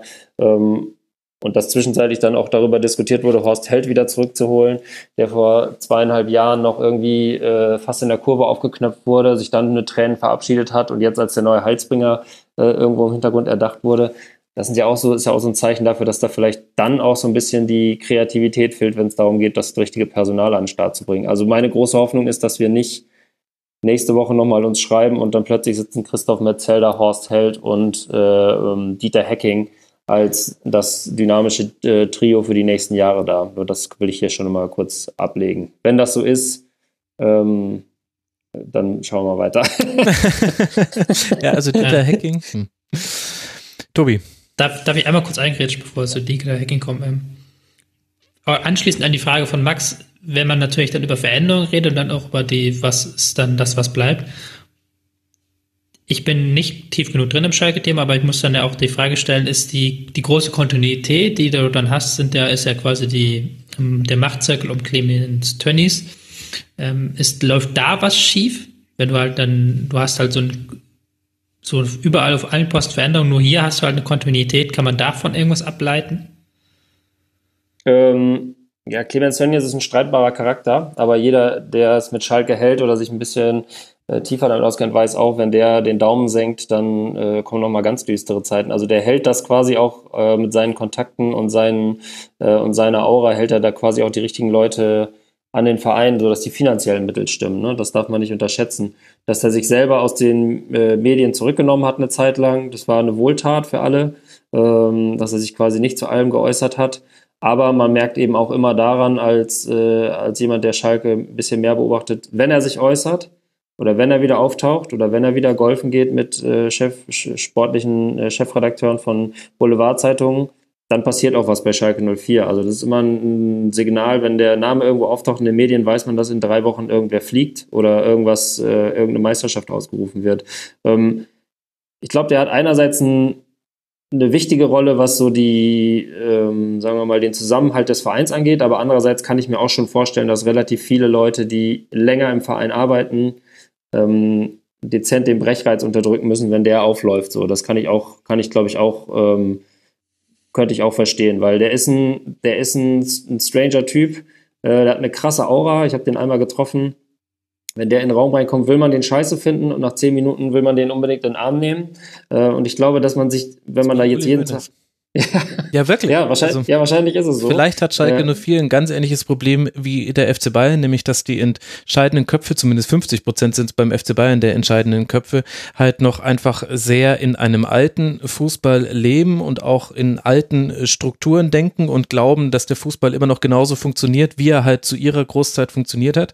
Und es äußert sich halt nur auf einem anderen Level. Also beim, bei Bayern reicht es halt irgendwie wegen des, wegen der vollkommen unfairen Vorteile wirtschaftlicher Art dann doch immer noch für sechs, vielleicht sieben Meisterschaften in Folge. Und bei Schalke äußert sich aber das halt viel dramatischer, weil da halt die Rahmenbedingungen komplett andere sind. Aber vielleicht ist es das gleiche Problem.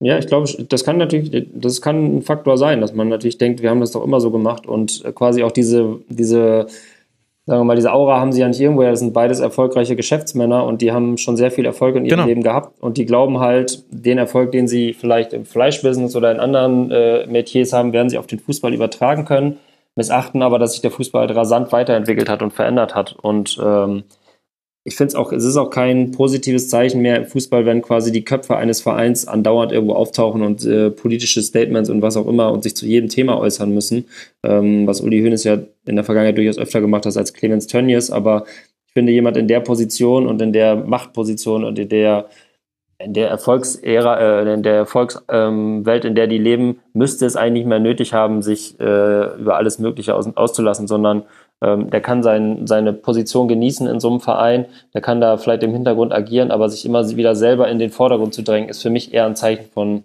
von Schwäche und vielleicht auch Hilflosigkeit, weil sich eben der Fußball an denen weiter äh, vorbei entwickelt hat. Ich kann es halt auch nicht beurteilen. Ich kenne es halt nur immer, ich kann es halt immer nur mit Hamburg hier vergleichen, wo ich es ja dann ein bisschen kenne, dass ich ja mittlerweile halt da gelernt habe, dass so eine fehlende Kontinuität hat immer einen Grund auf anderen Positionen. Also die Kontinuität ist dann auf anderen Positionen da und sei es nur, dass der Kontinuität ist, dass es einen Machtkampf im Hintergrund gibt und dass da dann dieselben Strippenzieher sind. Ähm, das führt dann oft zu dieser fehlenden Kontinuität in den sportlichen Positionen, die du auf Schalke ja zu beklagen hast. Mhm. Was hältst du denn von der These, Benny, die Raphael Honigstein aufgebracht hat, in der er gesagt hat, das Malocher-Image, was immer noch so gepredigt wird auf Schalke und auch von den Zuschauern ja so deutlich honoriert wird, dass man sich davon verabschieden muss, weil heutzutage alle Mannschaften über Kampf und Engagement in die Partien finden müssen. Aber der, der Unterschied macht es nicht mehr, wie sehr du Hashtag alles raushaust, sondern wie gute spielerische Mittel äh, du einfach findest. Also er schreibt, ich zitiere ihn mal, Fußball darf auch in Arbeiterstädten schön und kunstvoll sein, er darf eskapistisch glänzen und strahlen. Von der Idee, dass Fußball sozusagen als Bergbau mit anderen Mitteln funktioniert, sollte sich Schalke dagegen endlich verabschieden. Der Ball rollt nicht besser, wenn man ihn mit falschem Kohlenstaub überzieht. Ähm, ja, stimme ich überein, was die sportliche Leistung, also den sportlichen Erfolg angeht. Ich meine, es sieht man ja in Dortmund, die über Jahre halt äh, wirklich super Traumfußball gespielt haben und auch einen Arbeiter-Background haben, den aber so ein bisschen von sich weggeschoben haben. Mhm. Aber es ist immer wieder erstaunlich, das muss man leider sagen. Ähm, und ich war in dieser Saison sogar wirklich auch ein paar Mal im Stadion. Die Fans lassen sich von sowas leider mitreißen. Und äh, ich glaube, das darf man auch nicht unterschätzen. Also, na klar, kommt man jetzt mit äh, Malocha-Fußball und äh, alles raushauen und ja, die kriegen keinen Grashalm, nehmen die mit nach Hause und solchen Sprüchen kommt man jetzt nicht äh, wieder in höhere sportliche Sphären. Aber es ist nach wie vor so, dass es ja auch über Jahre immer wieder diesen Zwist-Fans-Mannschaft äh, gibt. Also das Publikum in Gelsenkirchen ist eben auch manchmal so ein kleines Operettenpublikum und lässt sich halt gerne bespielen und dann äh, soll aber auch was passieren. Aber wo, wo alle aus den Sitzen gehen, ist halt, wenn jemand wenn jemand irgendeinen Monstersprint hinlegt und eine Grätsche raushaut und so. Und das ist, funktioniert auf Schalke halt, glaube ich, immer noch besser als in jedem anderen Stadion. Und ich glaube, mhm. vielleicht ist da so genau diese, dieser Zwiespalt, wo der Verein nicht weiß, wo er hin soll. Weil einerseits, und ich meine, das ist das einfachste Mittel, wie du ein Publikum hinter dich bringen kannst, ist sich einfach voll reinzukloppen. Ähm, aber andererseits bringt das sich natürlich das Fußballerisch nicht weiter. Ne? Aber in dieser Saison ist es halt so, dass sie weder fußballerisch geglänzt haben, noch sich in, äh, ähm, in 30 Spielen ähm, über alle Maßen in irgendwas reingeworfen haben, sodass da eigentlich gar nichts gepasst hat. Aber aber müsste man da nicht vielleicht auch ein bisschen offener mit umgehen? Also, weil ich finde, in den Zwischentönen hört man das jetzt schon häufiger, vor allem in der Saison, wo es nicht so gut läuft. Also Domenico Todesco zum Beispiel hat ja auch gesagt, ja, Leute, es ist aber halt auch schwierig, wenn wir gegen den tiefstehenden Gegner zu Hause spielen und beim zweiten Pass, den der Außenverteidiger zurück zum Innenverteidiger spielt, wird schon unruhig in der Arena, weil es jetzt ein Pass nach hinten und nicht nach vorne war. Und das in der Phase, in der alle Welt sagt, Leute, ihr müsst endlich mal ein Ballbesitzspiel aufziehen. Also es wird ja immer wieder angedeutet. Weston McKenney hat das in einem Interview mit ESPN auch so ein bisschen angedeutet, dass es ein bisschen schwierig wäre, dass es immer so schnell unruhig werden würde. Und das wird sich ja nie verändern, wenn nicht die Verantwortlichen, und zwar im besten Fall alle Verantwortlichen, von Clemens Tönnies über Jochen Schneider bis hin zu Dieter Hecking, der jetzt dann als Trainer verkündet werden wird, dass alle. ja, warten wir es mal ab. Eigentlich wäre es komisch, weil Gladbach gerade so in der entscheidenden Phase steckt, aber wer weiß, ähm, welche, welche Dies da gerade laufen. Das können wir alles abwarten. Aber aber wäre es nicht eigentlich notwendig, dass das von allen offen adressiert wird? Ob es sich dann verändert und wie lange das dauert? Who knows? Aber immer nur in diesen Zwischentönen, das hilft doch auch nichts und das bringt doch auch nichts, wenn du dich als Mannschaft jedes Mal dann als geprügelter Hund in die Kurve stellst, die dann von der Kurve nochmal anhören musst. Gerechtfertigt natürlich, aber du musst dich nochmal von zigtausenden beschimpfen lassen. Nächstes Spiel gewinnst du mit äh, drei Standardsituationen und im Tor in und einem Tor in 11 zu 9 Überzahl und machst dann vor dieser Kurve auch verständlicherweise, aber machst da dann die Jubelfotos. Das ist doch völlig schizophren. Das ist ja. aber auch ähm, in gewisser Weise schwer möglich. Weil du hast ja auch gesehen, wenn du jetzt den Raphael Honigstein-Text ähm, gesehen hast, dass der dann teilweise Replies bekommen hat, halt von wegen, dass, dass von Fans, die das gar nicht einsehen wollten. Die halt auch gar nicht dieses, dieses Malocha-Ding wegdiskutieren wollten, was ja eigentlich komplett ahistorisch ist. Schalke war in seinen Hochzeiten kein Malocha-Club. Ja. Und dieses Bergbau-Image ist auch so, ist eigentlich auch ja, jein, so kann man auch sich drüber streiten, aber will ich jetzt gar nicht mit anfangen, aber ähm, du kannst halt, das, das ist halt so schwer rauszubekommen einfach aus dem Club, weil das, weil die Leute halt so fest daran glauben, an diese, diese, ähm, diese Vision. Und da, das ist ganz schwierig, jetzt da einfach dann offen zu sagen, so Leute, weil da hat auch keiner die Autorität für. Und die, die die Autorität dafür hätten, sind halt Ex-Leute, die mal da waren, die trauen sich das nicht, die tun das nicht, was weiß ich. Ja, Clemens Tönnies hätte doch die Autorität.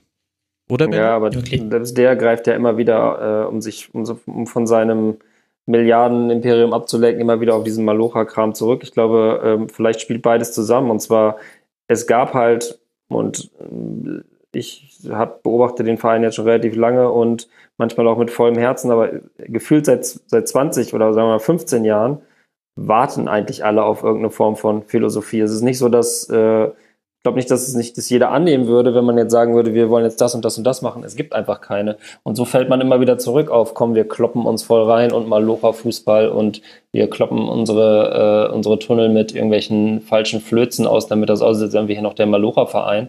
Ähm, also ich glaube, Sinnbild dafür, und das ist jetzt wirklich auch schon ein paar Jahre her, ich erinnere mich da nur so lebhaft dran, als sie Raoul ein Stück Kohle in die Hand gedrückt haben, als er im Stadion vorgestellt wurde. Ja. Und der Mann dachte so, was ist denn jetzt hier eigentlich genau. los? Ja, das Wo ist meine, eine meiner Lieblingsszenen von Schalke der letzten Jahre. Und das, das genau. äh, du, du, du kaufst einen Spieler wie Raoul und gibst ihn zur Mannschaftsvorstellung ein Stück Kohle. Das zeigt doch, wie, wie, wie, wie ja abartig. Genau, also ich glaube, ich glaube, die Abwesenheit äh, jeglicher Spielidee und die Abwesenheit von Kontinuität führt automatisch dazu, dass man sich auf das äh, beruft, was ja immer funktioniert hat. Und das war reinhauen, Arsch aufreißen äh, und quasi ähm, sich die Lunge aus dem Leib reißen. Ich glaube, Schalker-Fans, wenn, wenn die tief in sich reinhorchen und äh, sie würden es niemals zugeben, aber wenn der FC Schalke so Fußball spielen würde wie Borussia Dortmund, es in den letzten Jahren getan hat, da würde keiner sagen, ach, wie schön wäre das, wenn wir uns mal wieder so richtig reinkloppen und reinhauen und mordig Blutgrätsche und 0-0 erkämpfen. Also natürlich giert jeder nach schönem Fußball, aber vielleicht ist im Laufe der Jahre auch so ein bisschen der Glaube abhanden gekommen, dass die handelnden Personen in der Lage sind, das einzustielen. Und ähm, wenn wir über die Namen sprechen, die wir gerade äh, besprochen haben, Stichwort Dieter Hacking, dann glaube ich auch nicht, dass der nächste Schritt sein wird, dass Dieter Hacking da den Glanz und Gloria Fußball reinbringt, sondern der wird jemand sein, der das, was rudimentär da ist, stabilisieren wird äh, da eine ordentliche Mannschaft draufbringen wird, aber es wird eben auch nicht der nächste Schritt sein und es wird dann wieder darauf hinauslaufen, dass man sich reinkloppen und die Lunge aus dem Leib laufen will. Ähm, das ist einfach die Abwesenheit einer groß angelegten Idee für den Verein und das finde ich ja das Erstaunliche, weil wenn man äh, in die Jugendarbeit guckt und Norbert Elgert, der seit Jahren jedes, äh, jedes Megafon in die Hand nimmt und schreit, tut was, tut was, uns stirbt hier alles weg, was unser, unser Grundkapital ist mhm. ähm, und keiner hört darauf, dann ist das ein Alarmsignal, das er noch gar nicht so laut geschrillt hat. Das wird dann ja das nächste sein, dass wir, dass der Verein merken wird, oh, die Talente, wie sie sonst uns zugeflogen sind, die kommen jetzt auch nicht mehr am Fließband, ähm, weil Schalke da vielleicht auch so ein bisschen was versäumt hat. Oder die anderen Vereine eben was aufgeholt haben, was Schalke vielleicht vor zehn Jahren besser gemacht hat. Ähm, und ich glaube, das wird dann der nächste Punkt sein, dass ähm, man merkt, äh, unsere knappen Schmiede, so toll die auch ist und so super Arbeit Norbert Elgert macht, ähm, produziert jetzt keine Goretzka, Sanés und, äh, und Manuel Neuers mehr, sondern da kommt vielleicht mal einer alle zwei Jahre hoch und den muss man auch erstmal einarbeiten ins System. Also ähm, da krankt es an vielen Stellen und ich glaube, Ähm, die Fans wären bereit für einen kompletten Neuanfang und auch für eine Philosophie, die ausgegeben wird, aber es muss halt auch glaubhaft sein. Und wenn man jetzt Dieter Hecking holt, so sehr ich den auch mag, vor allem wegen seiner nicht ändernden Frisur seit 30 Jahren, aber der ist halt für mich kein Mann, der den, der den Umbruch einleiten wird. Der ist ein Mann, der verwaltet. Ähm, und vielleicht gibt es dann einen großen Plan in der Hinterhand, aber äh, ich glaube nicht, dass der Umbruch jetzt tatsächlich im nächsten Jahr vollzogen wird, vollzogen werden kann. Wie hat Günther Klein hat das doch, glaube ich, so schön getwittert. Ähm, Dieter Hecking kann jeden Verein auf Platz 7 führen, egal wie gut oder schlecht der Verein ist. meine, das ist auch eine Qualität, ne? Das ist ja das so, aber Qualität, das ist ja. nicht, nicht das, was Schalke 04, glaube ich, äh, langfristig helfen wird wäre ja auch aktuell eine deutliche Verbesserung. Abschließende Frage, auch wenn ich wirklich noch ewig mit dir über Schalke reden könnte, aber jetzt ist die Saison ja auch noch nicht vorbei. Sechs Punkte Vorsprung sind es auf den VfB. Man spielt noch zu Hause gegen Augsburg, in Leverkusen und dann zu Hause gegen Stuttgart. Das heißt, einmal gegen eine Mannschaft, die den Nichtabstieg perfekt machen kann in dieser Partie, einmal gegen eine Mannschaft, die gerade sich nicht entscheiden kann, ob sie Champions League spielen möchte oder vielleicht Europa League, jeden Punkt dafür braucht und dann gegen die Mannschaft, die jetzt mal ähm, gerade Aufbruchsstimmung erzeugt hat und eventuell zu so einer Art Endspiel anreisen könnte auf Schalke. Hast du die Sorge, dass das tatsächlich noch auf den Relegationsplatz geht für Schalke? Ja. Und zwar aufgrund des Derby-Sieges. Also wer diese Mannschaft und den Verein beobachtet, ist, dass jedes Hoch, jedem Hoch folgt ein, ein, ein tiefes Tal der Tränen. Und ich glaube, das entscheidende Spiel wäre eigentlich das jetzt nächstes äh, Wochenende gegen Augsburg. Ich glaube, das werden sie verlieren.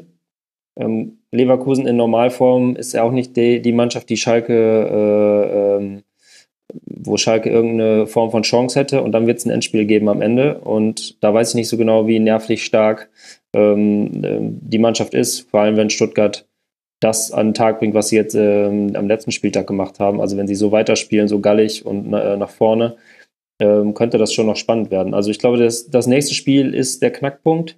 Ähm, und so wie ich Schalke 04 einschätze und halt auch kennen und hassen und lieben gelernt habe, wird nach diesem Wochenende der Freude und des Stolzseins am nächsten Wochenende ein ganz, ganz, ganz, ganz, ganz, ganz, ganz üble Klatsche folgen. Ähm, äh, und dann werden alle wieder depressiv am Boden liegen. Also ich glaube, äh, dass, ich meine, das habe ich jetzt auch schon mehrfach gehört, dass das quasi dieser Derby-Sieg ja den Nichtabstieg besiegelt hat. Ich glaube, das da würde ich mich, das würde ich noch nicht unterschreiben. Also ich sehe durchaus noch Potenzial, dass sie unten noch mit reinrutschen in, auf den Relegationsplatz. Mhm. Na Gott sei Dank auch kein, hat man die Tordifferenz. Da die, diesen Zirkelschluss einmal zu, zurück zum Spiel zu machen, das war ja auch kein gutes Spiel von Schalke. Muss man ja noch fünfmal betonen, äh, dass die halt dass man bis zu diesem 1-1 keine Idee hatten, wie sie jemals ein Tor schießen wollen. Auch nach dem 1-1 hatte man keine Idee, wie sie jemals ein Tor schießen wollen. Wir haben ja dann eigentlich einen Elfmeter, einen Eckball, einen Freistoß. Also der Dreiklang des Standards. Und dann das letzte Tor kannst du eigentlich vergessen, dann gegen neun Mann. Aber das war kein sonderlich gutes Spiel von Schalke. Und wenn jetzt ähm, Stuttgart ankommt mit der Raute und auch sagt, hier, nimmt ihr mal ein bisschen auch den Ball zwischendurch, dann sieht das wieder ganz anders aus. Ja, da bin ich dafür. Aber wenn Relegation, sage ich dann gerne gegen Union. ja, Relegation bin ich noch nicht so. Sie müssen sich eigentlich nur einen Punkt irgendwie ergattern. Genau. Weil ich glaube jetzt auch nicht, dass Stuttgart jetzt mit neun Punkten durchmarschiert, hat ja auch Hitzelsberger ganz deutlich gesagt. Ähm, ey Leute, wir, wir sind da unten drin, wir gehen jetzt keine zwölf Punkte holen in den letzten drei Spielen. Also glaube ich schon, dass die da verschont bleiben von. Dein Wort in Gottes Ohr. Ja, wir werden es uns äh, ganz entspannt angucken können und wenn wir sind bei äh, kein Plan, ein Tor zu schießen, ein Elfmeter und so weiter, dann können wir jetzt auch gleich über Bayern gegen Nürnberg sprechen. Die Bayern nämlich hätten die Chance gehabt, auf vier Punkte davonzuziehen beim Auswärtsspiel in Nürnberg. Damit hätte man sich ein Freispiel in den ausstehenden Partien gegen Hannover, Leipzig und Frankfurt erspielt. Aber es passt zu diesem Spieltag fast schon folgerichtigerweise, lässt man diese Chance verstreichen, verspielt nur eins zu eins und muss sich dafür irgendwie auch noch bedanken. Also die Frage, die über diesem Spiel steht, ist, wer ist jetzt eigentlich hier der Depp? Also der Club, der mit 1 zu 0 geführt hat und sich das 1 zu 1 fast selbst ins Tor legt und in der 89. Minute einen Strafstoß an den Innenpfosten semmelt. Oder der FC Bayern, der eben diese Steilvorlage aus Dortmund nicht nutzen kann, in Person von Kingsley Coman in Minute 95 50 Meter allein aufs Tor zu läuft, nur um dann an Martenia zu scheitern.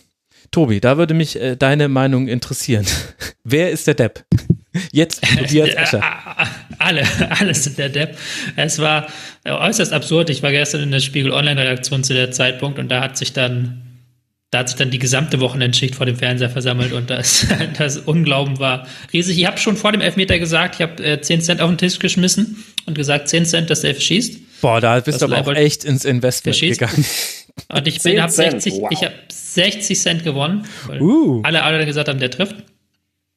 Jetzt bin ich reich. Jetzt müsste ich eigentlich gar nicht mehr hier sein.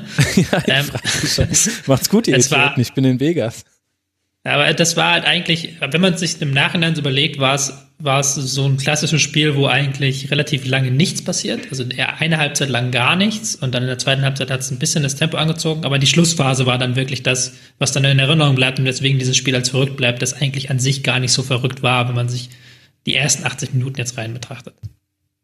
Ja, aber kannst du mir das denn erklären? Warum war denn die Anfangsphase so wenig? Dass Nürnberg sich da in seiner inzwischen Stammformation tief postieren würde, das war ja klar. Aber äh, warum sehen wir in dieser Saison einmal den FC Bayern, der gegen Borussia Dortmund loslegt, wie die Feuerwehr zum Beispiel, und der aber zum Beispiel auch gegen Düsseldorf, gegen den tiefstehenden Gegner, ein 4 zu 1 rausspielt? Und warum sehen wir dann aber auch so einen FC Bayern wie jetzt hier am Sonntagabend, der bis auf ein Freistoß Freistoß von Alaba in der ersten Halbzeit eigentlich gar nichts nach vorne gebracht hat.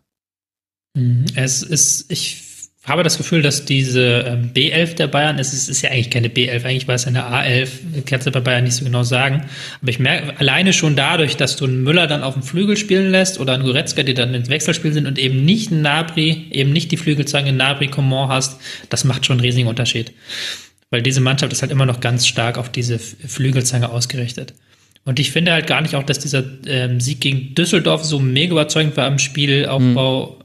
Da haben sie auch dann sehr viel über ihr Ballgewinn, auch über die Aggressivität gegen den Ball gelöst, was jetzt gegen ähm, Nürnberg gar nicht ging, weil die erstens sehr gut gehalten haben und zweitens aber auch dann sehr schnell den Ball wieder ganz, ganz, ganz weit nach vorne gespielt haben. Mhm. Und dieses Problem gegen tiefstehende Gegner, das, das hast du bei Bayern in dieser, in dieser Saison. Das musst du ganz klar so benennen. Und das war dann in dieser, dieser Anfangsformation mit Müller auf dem Flügel, wo er bei, in diesem Kovac-System, finde ich, überhaupt nicht funktioniert, hat man wieder gesehen, ist er dann zur Halbzeit auch raus. Warum denn? Da, Warum funktioniert er dann noch viel schlechter als bei anderen Trainern hat man das ja auch schon gesehen, aber nicht in dieser Schärfe. Das war auch eine Hörerfrage im Forum. Weil die ähm, Abläufe nicht geschliffen sind. Also Müller ist ja ein Spieler, der ähm, durch seine ganze Art, durch seine Laufwege immer wieder Spieler rausziehen möchte. Der möchte immer wieder Räume aufziehen, der möchte Räume ausnutzen, der möchte halt in einer, in einer Struktur sein, wo er, wo seine Laufwege etwas bewirken. Mhm. Und das tun sie bei, tun sie auf der 10 sehr stark. Deswegen fand ich in den letzten Wochen auf der 10 auch wieder sehr, sehr gut bei den Bayern. Auf dem rechten Flügel tun sie das nicht, gerade wenn du dann halt niemanden hast, wo das Zusammenspiel ist, außer ein Kimmich, der aber dann meistens die Linie runtergeht und dann zur Flanke geht. Ähm, Thiago und Martinez, so sehr ich beide schätze und so großartige Leistungen sie zeigen, sind aber auch keine Spieler, die sich dann im letzten Drittel mit aushelfen. Du hast da eine relativ tiefe Doppel-Sechs und du hast dann eigentlich niemanden als Unterstützungsspieler für Müller. Niemanden, für den Müller arbeiten könnte. Und das, finde ich, kann auf der 10 viel besser dann für einen Lewandowski, der sehr weit ausweicht, für einen ähm, Command, für einen Nabri, da finde ich ihn viel ähm, überzeugender. Ja, Benny, bleibt noch die Frage, was jetzt der 1. FC Nürnberg aus diesem Spiel mitnehmen kann. Also man hätte, logischerweise hätte man diesen Dreier sehr, sehr dringend gebraucht. Das ist fast immer eine Floskel am 31. Spieltag, aber wenn du auf Platz 17 stehst, noch viel mehr als eh schon. Und man hat ja auch sehr, sehr viel gut gemacht in der Partie. Ja, also ich glaube, es gab nach der Szene so ein Spiel, wo äh, ne, nach dem Spiel eine Szene, nicht nach der Szene ein Spiel, ähm, wo der äh, wo der, wo der Trainer den, ich glaube, den Leibold in den Arm nimmt und irgendwie sagt so, ja, andererseits haben wir einen Punkt gegen Bayern geholt, ne? Hätte uns das jemand vorher gesagt, äh, hätten wir auch gesagt, im Leben wird das nicht passieren. Also ich glaube, es ist so ein bisschen ähm, zweischneidig. Kannst natürlich gewinnen, weißt du auch nachher nicht wie, ist auch egal in der Situation. Aber andererseits ähm, haben die das Beste daraus gemacht gegen eine Bayern-Mannschaft, die jetzt nicht sonderlich gut war, aber immer noch deutlich besser als Nürnberg ähm, es wahrscheinlich in dieser Saison jemals sein wird. Ähm, ähm, ja, ich glaube, in Nürnberg glaubt kaum noch jemand daran, dass man da hochkommen kann. Das wäre jetzt ein Big Point gewesen, glaube ich, mit dem keiner gerechnet hat. Aber ähm, ja, im Endeffekt ähm, es ist eine schöne Geschichte für, äh, für, für Nürnberg äh, Zuschauer und für die Mannschaft vielleicht, dass man der Bayern die Meisterschaft nochmal äh, eine Woche lang nach hinten geschoben hat. Aber ich glaube, so richtig der Glaube, dass man da jetzt ähm, nochmal mit Hurra-Stil oben in der Tabelle ähm, nochmal auf dem Relegationsplatz landet, ist nicht mehr so richtig da, habe ich so das Gefühl.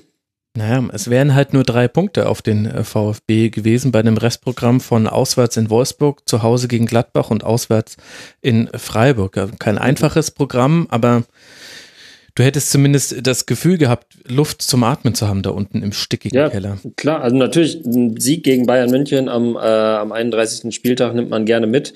Ähm, wenn man aber so einen Elfmeter verschießt und dann glaubt zwei Minuten später halt komplett blank hinten drin steht ja. und Coman rennt alleine auf deinen Torwart zu, äh, dann kann man auch am Ende sagen, wir hätten noch null Punkte haben können. Also ich glaube, so die letzten zwei, drei Minuten haben dann gezeigt, dass Nürnberg beides nicht so richtig verdient hat. Ne? Also weder den Sieg hätten sie verdient gehabt, noch eine Niederlage. Und so ist es im Endeffekt für die wahrscheinlich ein, schöner Punkt, ein guter, äh, wirklich ein guter Auftritt gewesen und weit mehr, als sie vielleicht in ihrem Saisonplan eingerechnet haben, jetzt noch drei Punkte gegen Bayern München zu holen. Mhm. Es würde mich an Nürnberger Stelle vielleicht auch gar nicht unbedingt wegen dem Elfmeter ärgern, sondern auch die Phase davor. Das, ich hatte nicht das Gefühl, dass da so eine mega ähm, Schlussoffensive der Bayern war. Mhm. Und wenn ich auf die Expected Goals gucke, was eine Metrik ist, mit der man messen kann, wie die Qualität der Torchancen ist, ähm, ganz grob gesagt jetzt, da war Nürnberg die zweite Mannschaft in dieser Saison, die es geschafft hat, in einem Spiel gegen die Bayern höheren Expected Goals Wert zu haben als die Bayern. Mhm. Das ist dort vorher nur Dortmund im Hinspiel gelungen. Ähm, da kann man dann schon sagen, dass man sich als Nürnberg ärgern soll, auch wenn man dann, gerade als man nach der Pause dann mal so ein bisschen diesen tiefen Block aufgegeben hat und dann auch mal ordentlich nach vorne gepresst ist im Pressing, da hat man auch gesehen, dass du die Bayern schon ärgern kannst und dass die auch die Bayern ärgern konnten.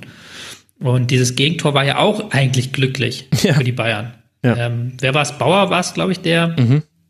der ähm, Nabri da anschießt, weil ansonsten ist ja auch nichts los. Und ansonsten wäre es, glaube ich, die, du weißt es wahrscheinlich besser, Max, die ich würde jetzt 35, 40, wie viele Flanken haben die geschlagen, die nichts eingebracht haben? Es waren 33 Flanken, davon kamen 33. vier an. ja, das, da siehst du ja schon allein, wie gut das Nürnberg gemacht hat. Also an Nürnberg-Stelle würde ich mich halt nicht nur wegen dem verschossenen Elfmeter, sondern auch wegen der Phase davor, dass man halt die Bayern halt wirklich an dem Punkt hatte, wo sie relativ wenig Torchancen sich erarbeitet haben. Da wäre ein Sieg drin gewesen, tatsächlich.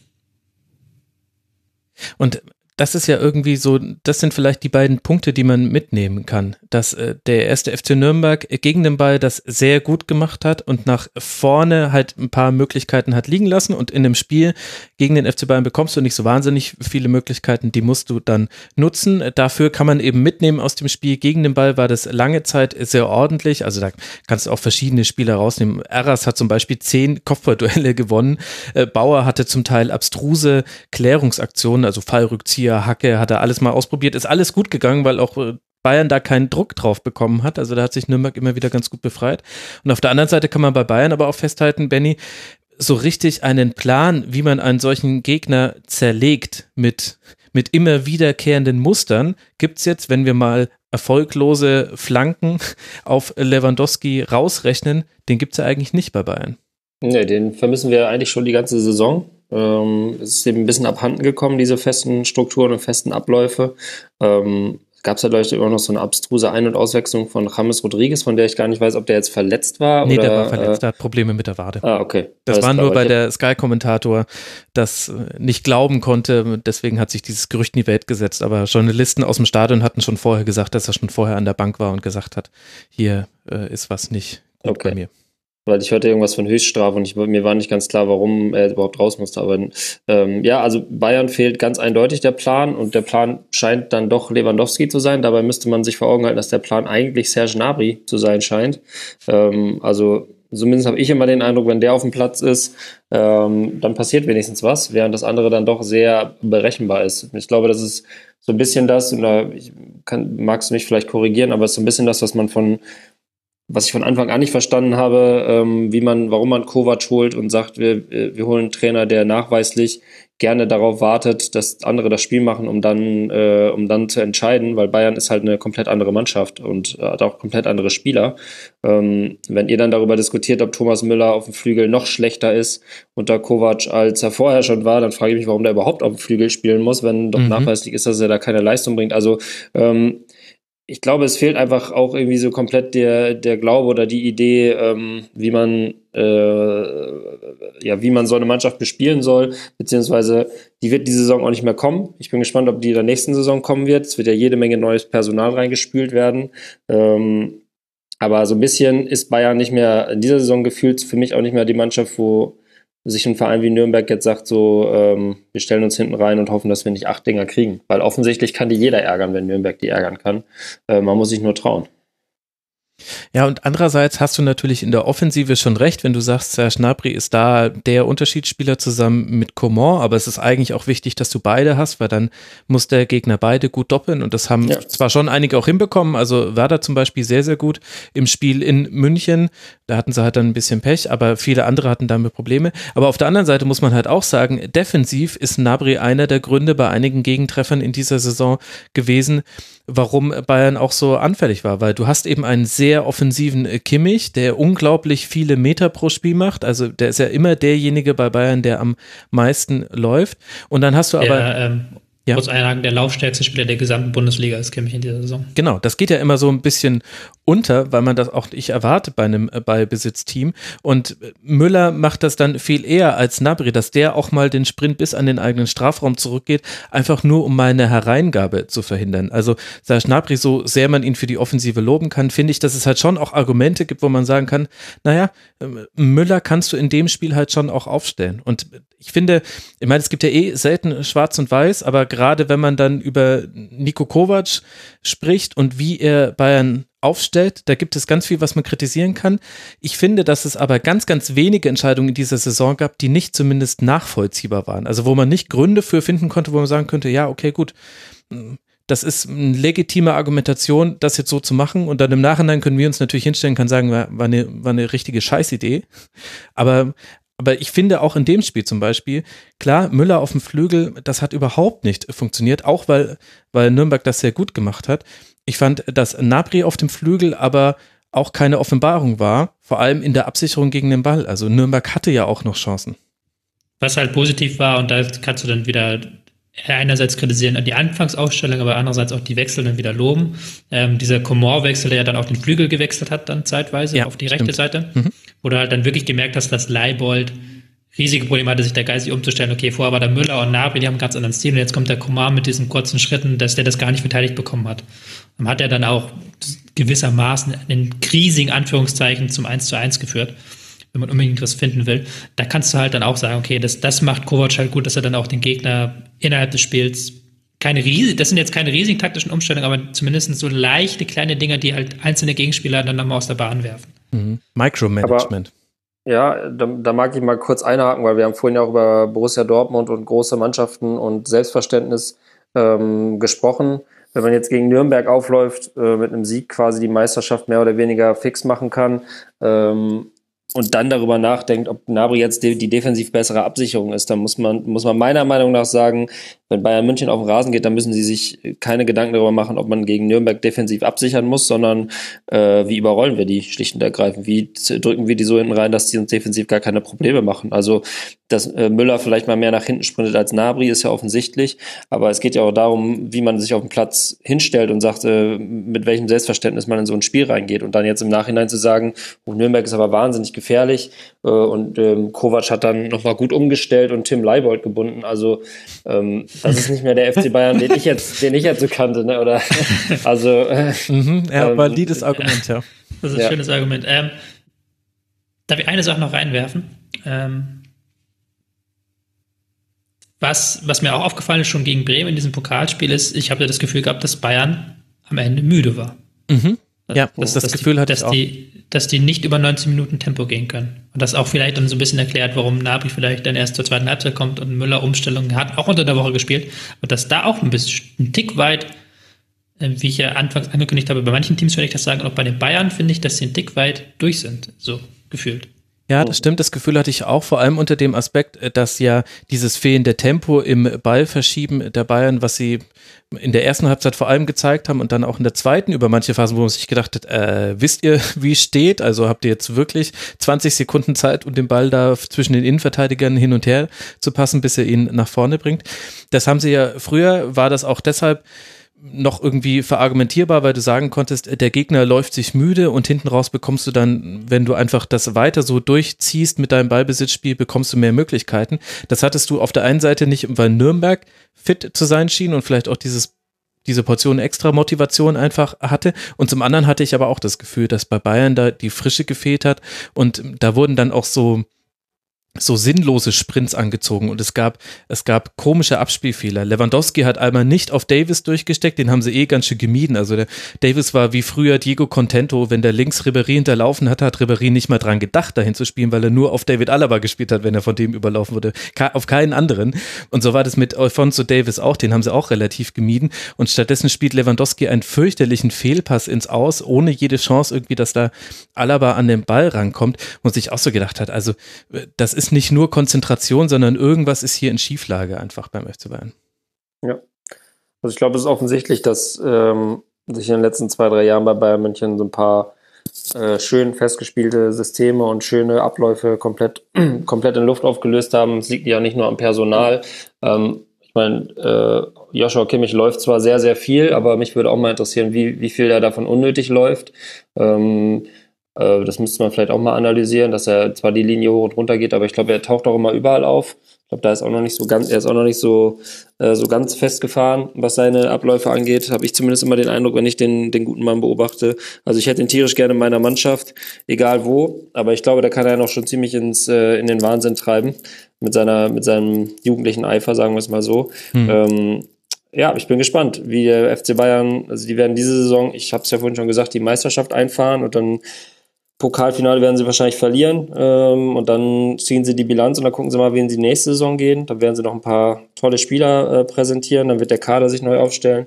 Dann bin ich aber auch mal gespannt, ob dann, ob sie dann auch den gleichen Trainer haben und daran glauben, mhm. dass der Mann das weiterentwickeln kann, was da momentan ist, weil eigentlich wie die Saison läuft für Bayern München, gibt es eigentlich kein Argument, außer dass ähm, Uli Hoeneß ein Riesenfan von Nico Kovac ist, dass der nach der Saison noch Trainer ist, meiner Meinung nach. Nee, für Uli Bayern München. Erstmal, also Uli Hoeneß ist erstmal ein Fan von Uli Hoeneß und Uli Hoeneß wollte Nico Kovac. So ist ja, die. Genau. Ja, ich genau. finde jetzt auch nie, also wir reden jetzt hier auf einem ganz hohen Niveau. Also ähm, ich fand es gerade ganz, weil ich will gar nicht böse sein, aber das, wie, wie, wie du das Pokalfinale schon verloren gegeben hast für die Bayern, fand ich dann auch durchaus bemerkenswert, weil das ist aus meiner Sicht noch nicht verloren die Bayern. Nee, das ist noch nicht verloren, aber wenn man jetzt so sich beide Mannschaften anguckt, ja. ähm, ich bin jetzt kein Fan von RB Leipzig, aber, ähm, aber da habe ich das Gefühl, dass Leipzig da irgendwie auch mehr Bock drauf hat. Ja, und das kann Spiel sein, durchaus Bayern Probleme machen kann. Leipzig hat ja schon so, ist jetzt seit drei Jahren in der Bundesliga und hat schon einen riesigen Bayern-Komplex. die Bayern haben die schon auf alle möglichen Arten gedemütigt. Da will ich erstmal sehen, wie die, wie das Spiel in zwei Wochen ausgeht.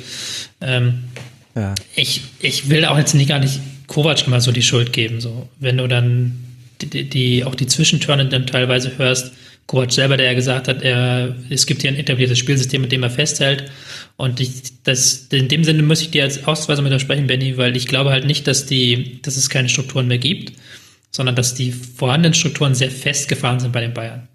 Weil du hast halt immer dieses Ding, das Alaba hinterläuft, immer und immer wieder, und das, das, kennt halt jeder Gegner mittlerweile, aber es wird halt durchgezogen. So. Also dieses, das, was Guardiola dann ja zeitweise etabliert hat, dass die Ausverteidiger überraschend in die Mitte mhm. ziehen, das, das gibt es ja gar nicht mehr. Kimmich versucht das immer noch teilweise, aber es ist dann überhaupt nicht eingebunden in so ein Mannschaftskonstrukt, sondern du hast halt das Gefühl, die machen immer, die, immer wieder das, dasselbe und sind halt in diesem 4-2-3-1 völlig dann teilweise gefangen. Wenn es funktioniert, funktioniert es gut. Wenn es dann nicht funktioniert, wie gegen Nürnberg, dann funktioniert es gar nicht und du hast keine Option mehr, irgendwas Neues zu machen.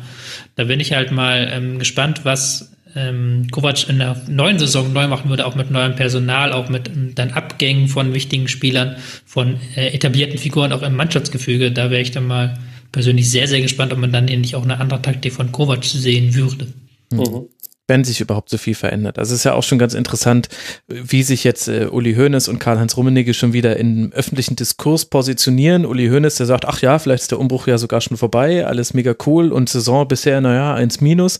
Und Karl-Heinz Rummenigge, der sagt, naja, Jobgarantie gibt's hier für niemanden und das kommt schon auch auf die Art und Weise an. Und übrigens Xabi Alonso, der gerade die U19 von Real Madrid trainiert, den sehe ich mal beim FC Bayern, bester Strategie, den wir jemals hatten. Es gibt so viele Themen beim FC Bayern, deswegen redet man dann auch bei so einem Spiel 20 Minuten über ja. Bayern äh, gegen Nürnberg. Und wir müssen aber äh, voranschreiten. Für Nürnberg geht es jetzt weiter gegen Wolfsburg. Der Bayer, FC Bayern empfängt zu Hause Hannover 96. Und ein Team, dessen Name jetzt gerade schon häufiger gefallen ist, ist Rasenballsport Leipzig.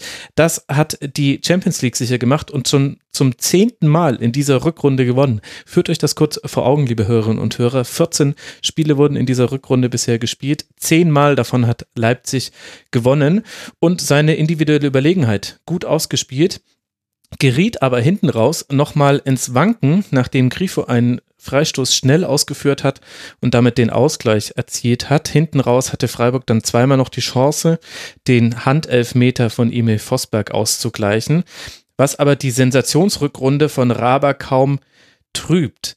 Was hat denn Leipzig, Tobi, an sich, dass kein Gegner in der Liga mit ihnen zurechtkommt, egal ob es jetzt ein Gegner von unten oder einer von oben ist? Sie vermischen mittlerweile ähm, alle Aspekte des Fußballs zu einem kohärenten Ganzen. Ähm, sie haben eine sehr hohe individuelle Qualität, die du mittlerweile auch wirklich auf dem Rasen spürst. Sie haben eine sehr hohe Kreativität. Sie stehen, wie es für ein ähm, Raber-Team und wie es auch für Ralf Rangnick üblich ist, sie stehen defensiv sehr gut, haben den, den Pressing-Abläufen perfekt, sind den Abläufen gegen den Ball perfekt, haben jetzt nahtlos wieder umgestellt auf eine Fünferkette in dem Spiel. Ähm, der was auch, was auch dann in den Abläufen wieder sehr gut funktioniert hat. Und das, was jetzt in der Rückrunde dann neu, neu hinzugekommen ist, sie sind auch aus dem Ballbesitz heraus ähm, relativ gut. Da mhm. möchte ich noch einmal äh, Forsberg hervorheben, der diese Mannschaft nochmal sehr weitergebracht hat. Ähm, der mit seiner Kreativität auf der Szene, auf seiner Beweglichkeit da dann gerade im Zusammenspiel mit Sabitzer, finde ich, sehr gut funktioniert.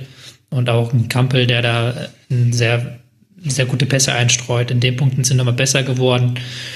Ähm, ist jetzt so ein allgemeiner Abriss, weil ich finde, das hat man, diese Facetten, die ich gerade genannt habe, hat man gar nicht so sehr gesehen gegen Freiburg. Ja. Ich finde, Freiburg hat das nämlich sehr, sehr gut gemacht im Spiel gegen, ähm, gegen Leipzig, eben all diese Facetten auszublenden, ähm, es zu schaffen, eine gute Ballzirkulation hinzubekommen, es zu schaffen, ähm, dass Leipzig keine Ballgewinne bekommt, dann defensiv auch solide zu stehen, das Mittelfeld mit, dem, mit selber einer Fünferkette und drei Mann davor zuzustellen. Es war ein sehr gutes Spiel von Freiburg, aber Leipzig dann am Ende mit dem Punch noch so ein gewissermaßen individuelle Qualität hat sich durchgesetzt. Klassischer 3 Euro ins Phrasenschweinsatz.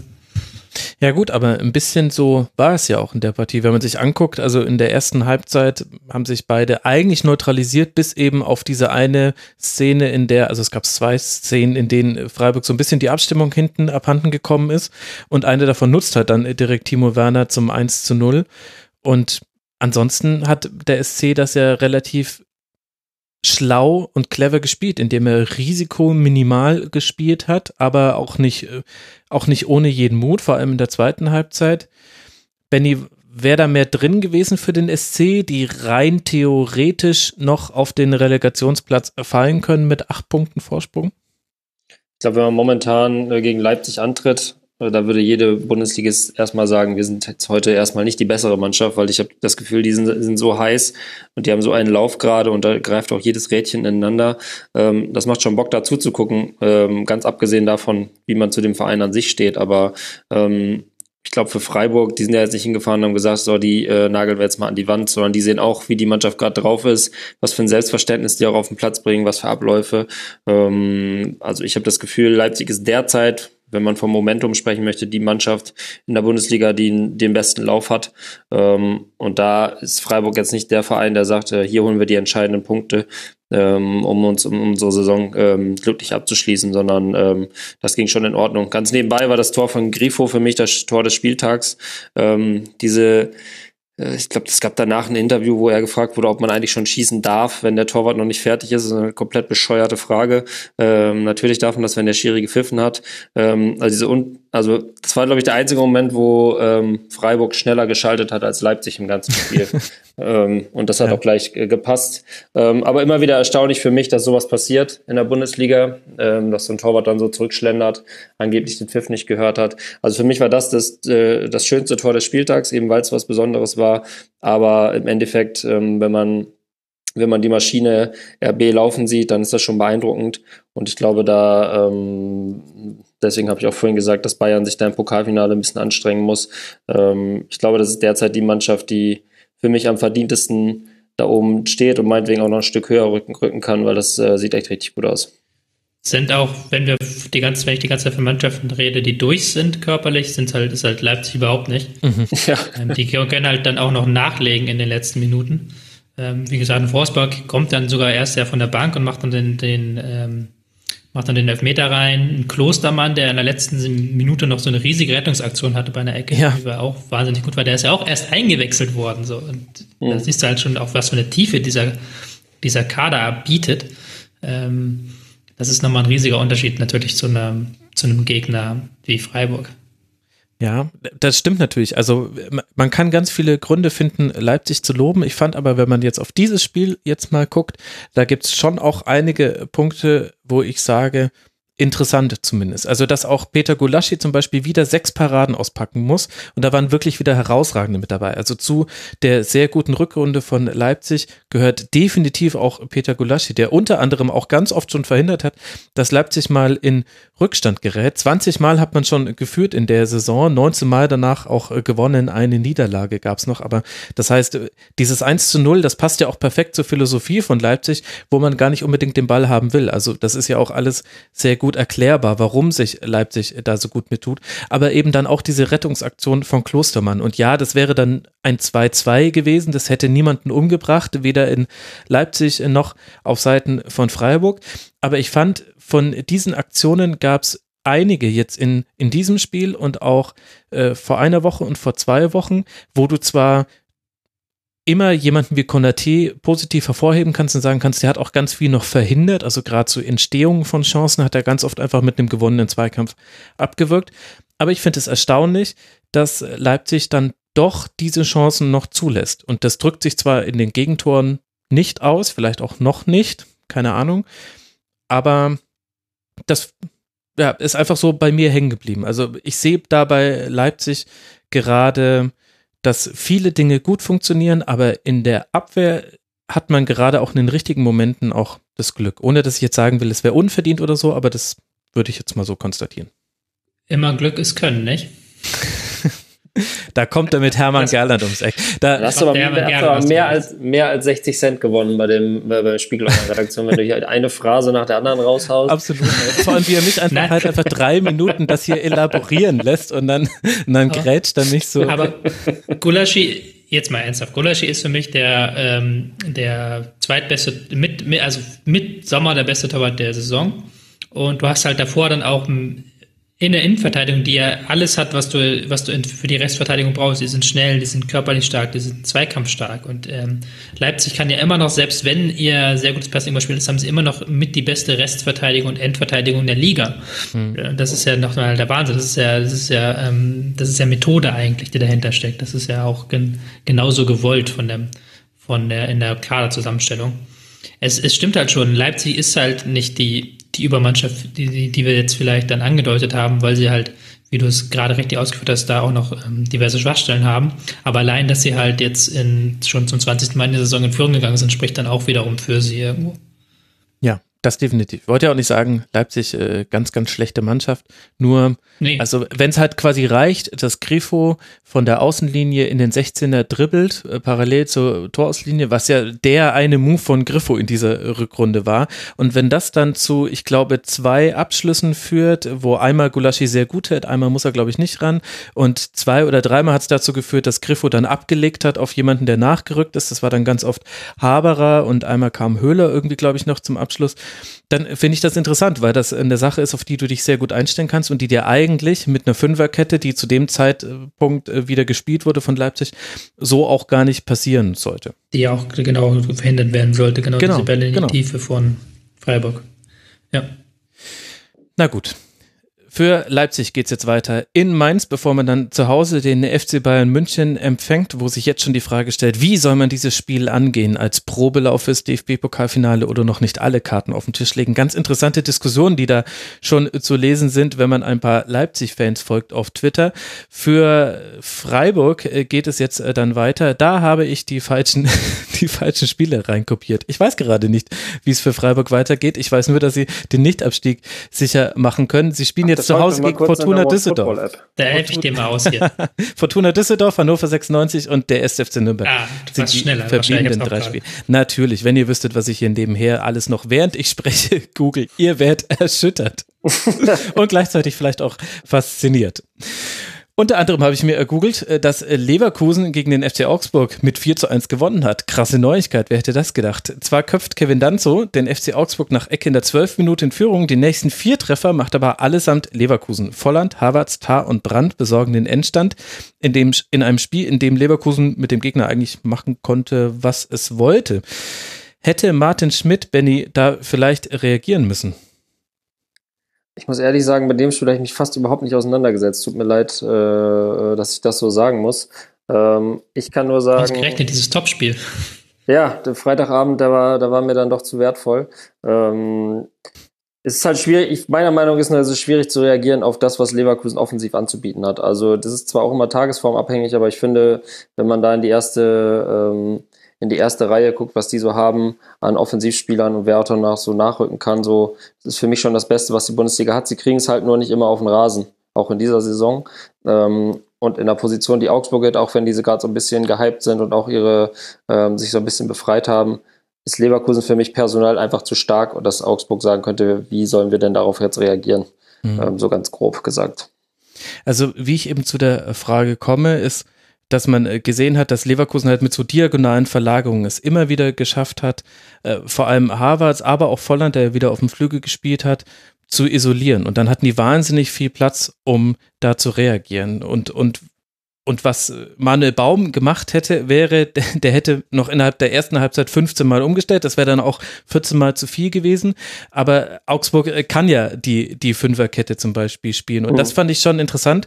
Ähm, und da würde mich dann deine Meinung auch interessieren, äh, Tobi, auch nach dem, was man von Martin Schmidt beim VfL Wolfsburg gesehen hat, da war er ja auch eher ein Trainer, der an seiner Philosophie, an seiner Spielidee festgehalten hat. Eigentlich egal, was der Gegner angeboten hat. Und äh, mich hat es wirklich erstaunt, weil es war ein so überlegen gespieltes äh, Spiel von Leverkusen, dass eher die Frage war, wann fallen jetzt die entscheidenden Treffer? Und es war halt so typisch Leverkusen, dass es erst relativ spät in der 60. Minute mit dem 3 zu 1 dann halbwegs klar war, wer das gewinnen würde.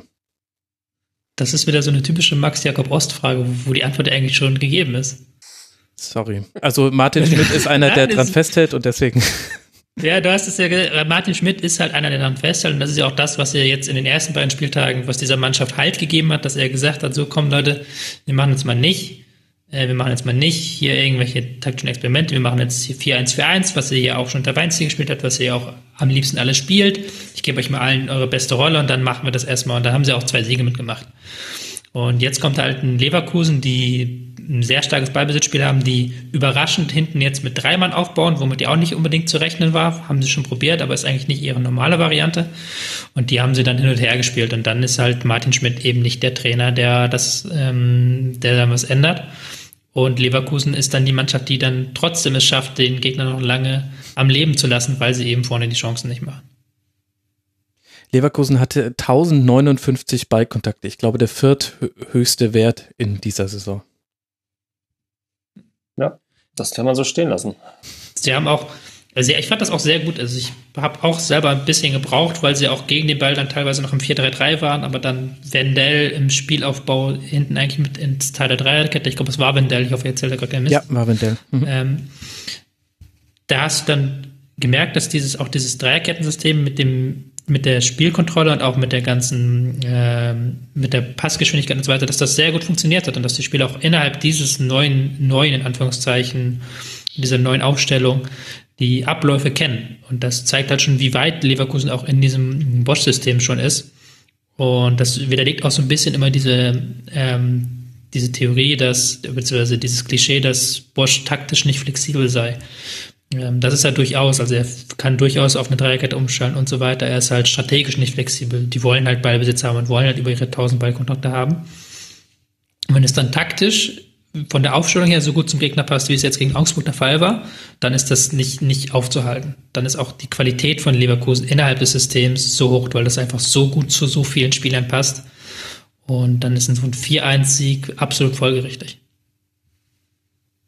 Und du hattest halt einfach diese Überlegenheit im Mittelfeld. Also Bosch selbst spricht von dem asymmetrischen 3-6-1, was man jetzt spielen würde. Und mit der Asymmetrie ist gemeint, äh, dass äh, Weiser derjenige ist, der aus der Viererkette dann sehr weit nach vorne geht. So wird es dann äh, zur Dreierkette und auf dem anderen Flügel ist man ein bisschen zurückhaltend. Das hängt sicherlich auch mit der Bellarabi-Verletzung zusammen. Aber sie hatten eben in so vielen Situationen auf dem Spielfeld Überzahl, die nicht erklärbar war. Also, weil ganz Augsburg in seiner Hälfte stand. Die haben ja auch nicht hoch äh, gepresst. Das haben sie, glaube ich, zweimal probiert und jedes Mal sind sie dann in lange Bälle gelaufen, die direkt auf dem Flügel gelandet sind, so wie ich es vorhin beschrieben habe, bei Harvards und bei Volland. Und dann haben sie es gelassen und waren tiefer gestanden. Und dennoch hatte Leverkusen so häufig Überzahl. Also auf der einen Seite herausragend gut gespielt von Leverkusen, genau das brauchst du auch zu so einer Situation in Augsburg, wo andere auch wirklich schon gestolpert sind in der Spielzeit. Auf der anderen Seite fand ich Augsburg auch wirklich, also da hat mir schon zu viel gefehlt. Also, dass man da noch durch ein Tor nach Ecke in Führung geht, ja, das hat Leverkusen, bei Ecken sind sie immer noch nicht so wirklich gut eingestellt. Aber dafür, dass Augsburg ja den entscheidenden Sprung hätte machen können, und alles klar machen hätte können, war mir das vom FCA zu wenig, muss ich sagen. Ja, also wie du richtig gesagt hast am Anfang, man hätte auch Fünferkette umstellen müssen irgendwann, wenn man, um das noch überhaupt in den Griff zu bekommen. Äh, haben sie nicht getan und dann ist es auch relativ klar, dass du da nicht vorne anlaufen kannst, weil du hast es ja auch genau beschrieben, da sind sie genau in diese langen Bälle reingelaufen. Es war halt so ein, es war halt dann klar irgendwann, dass es so kommen müsste. Sie haben halt dann noch gehofft, dass Leverkusen die Chancen nicht so gut nutzt, aber haben sie dann getan.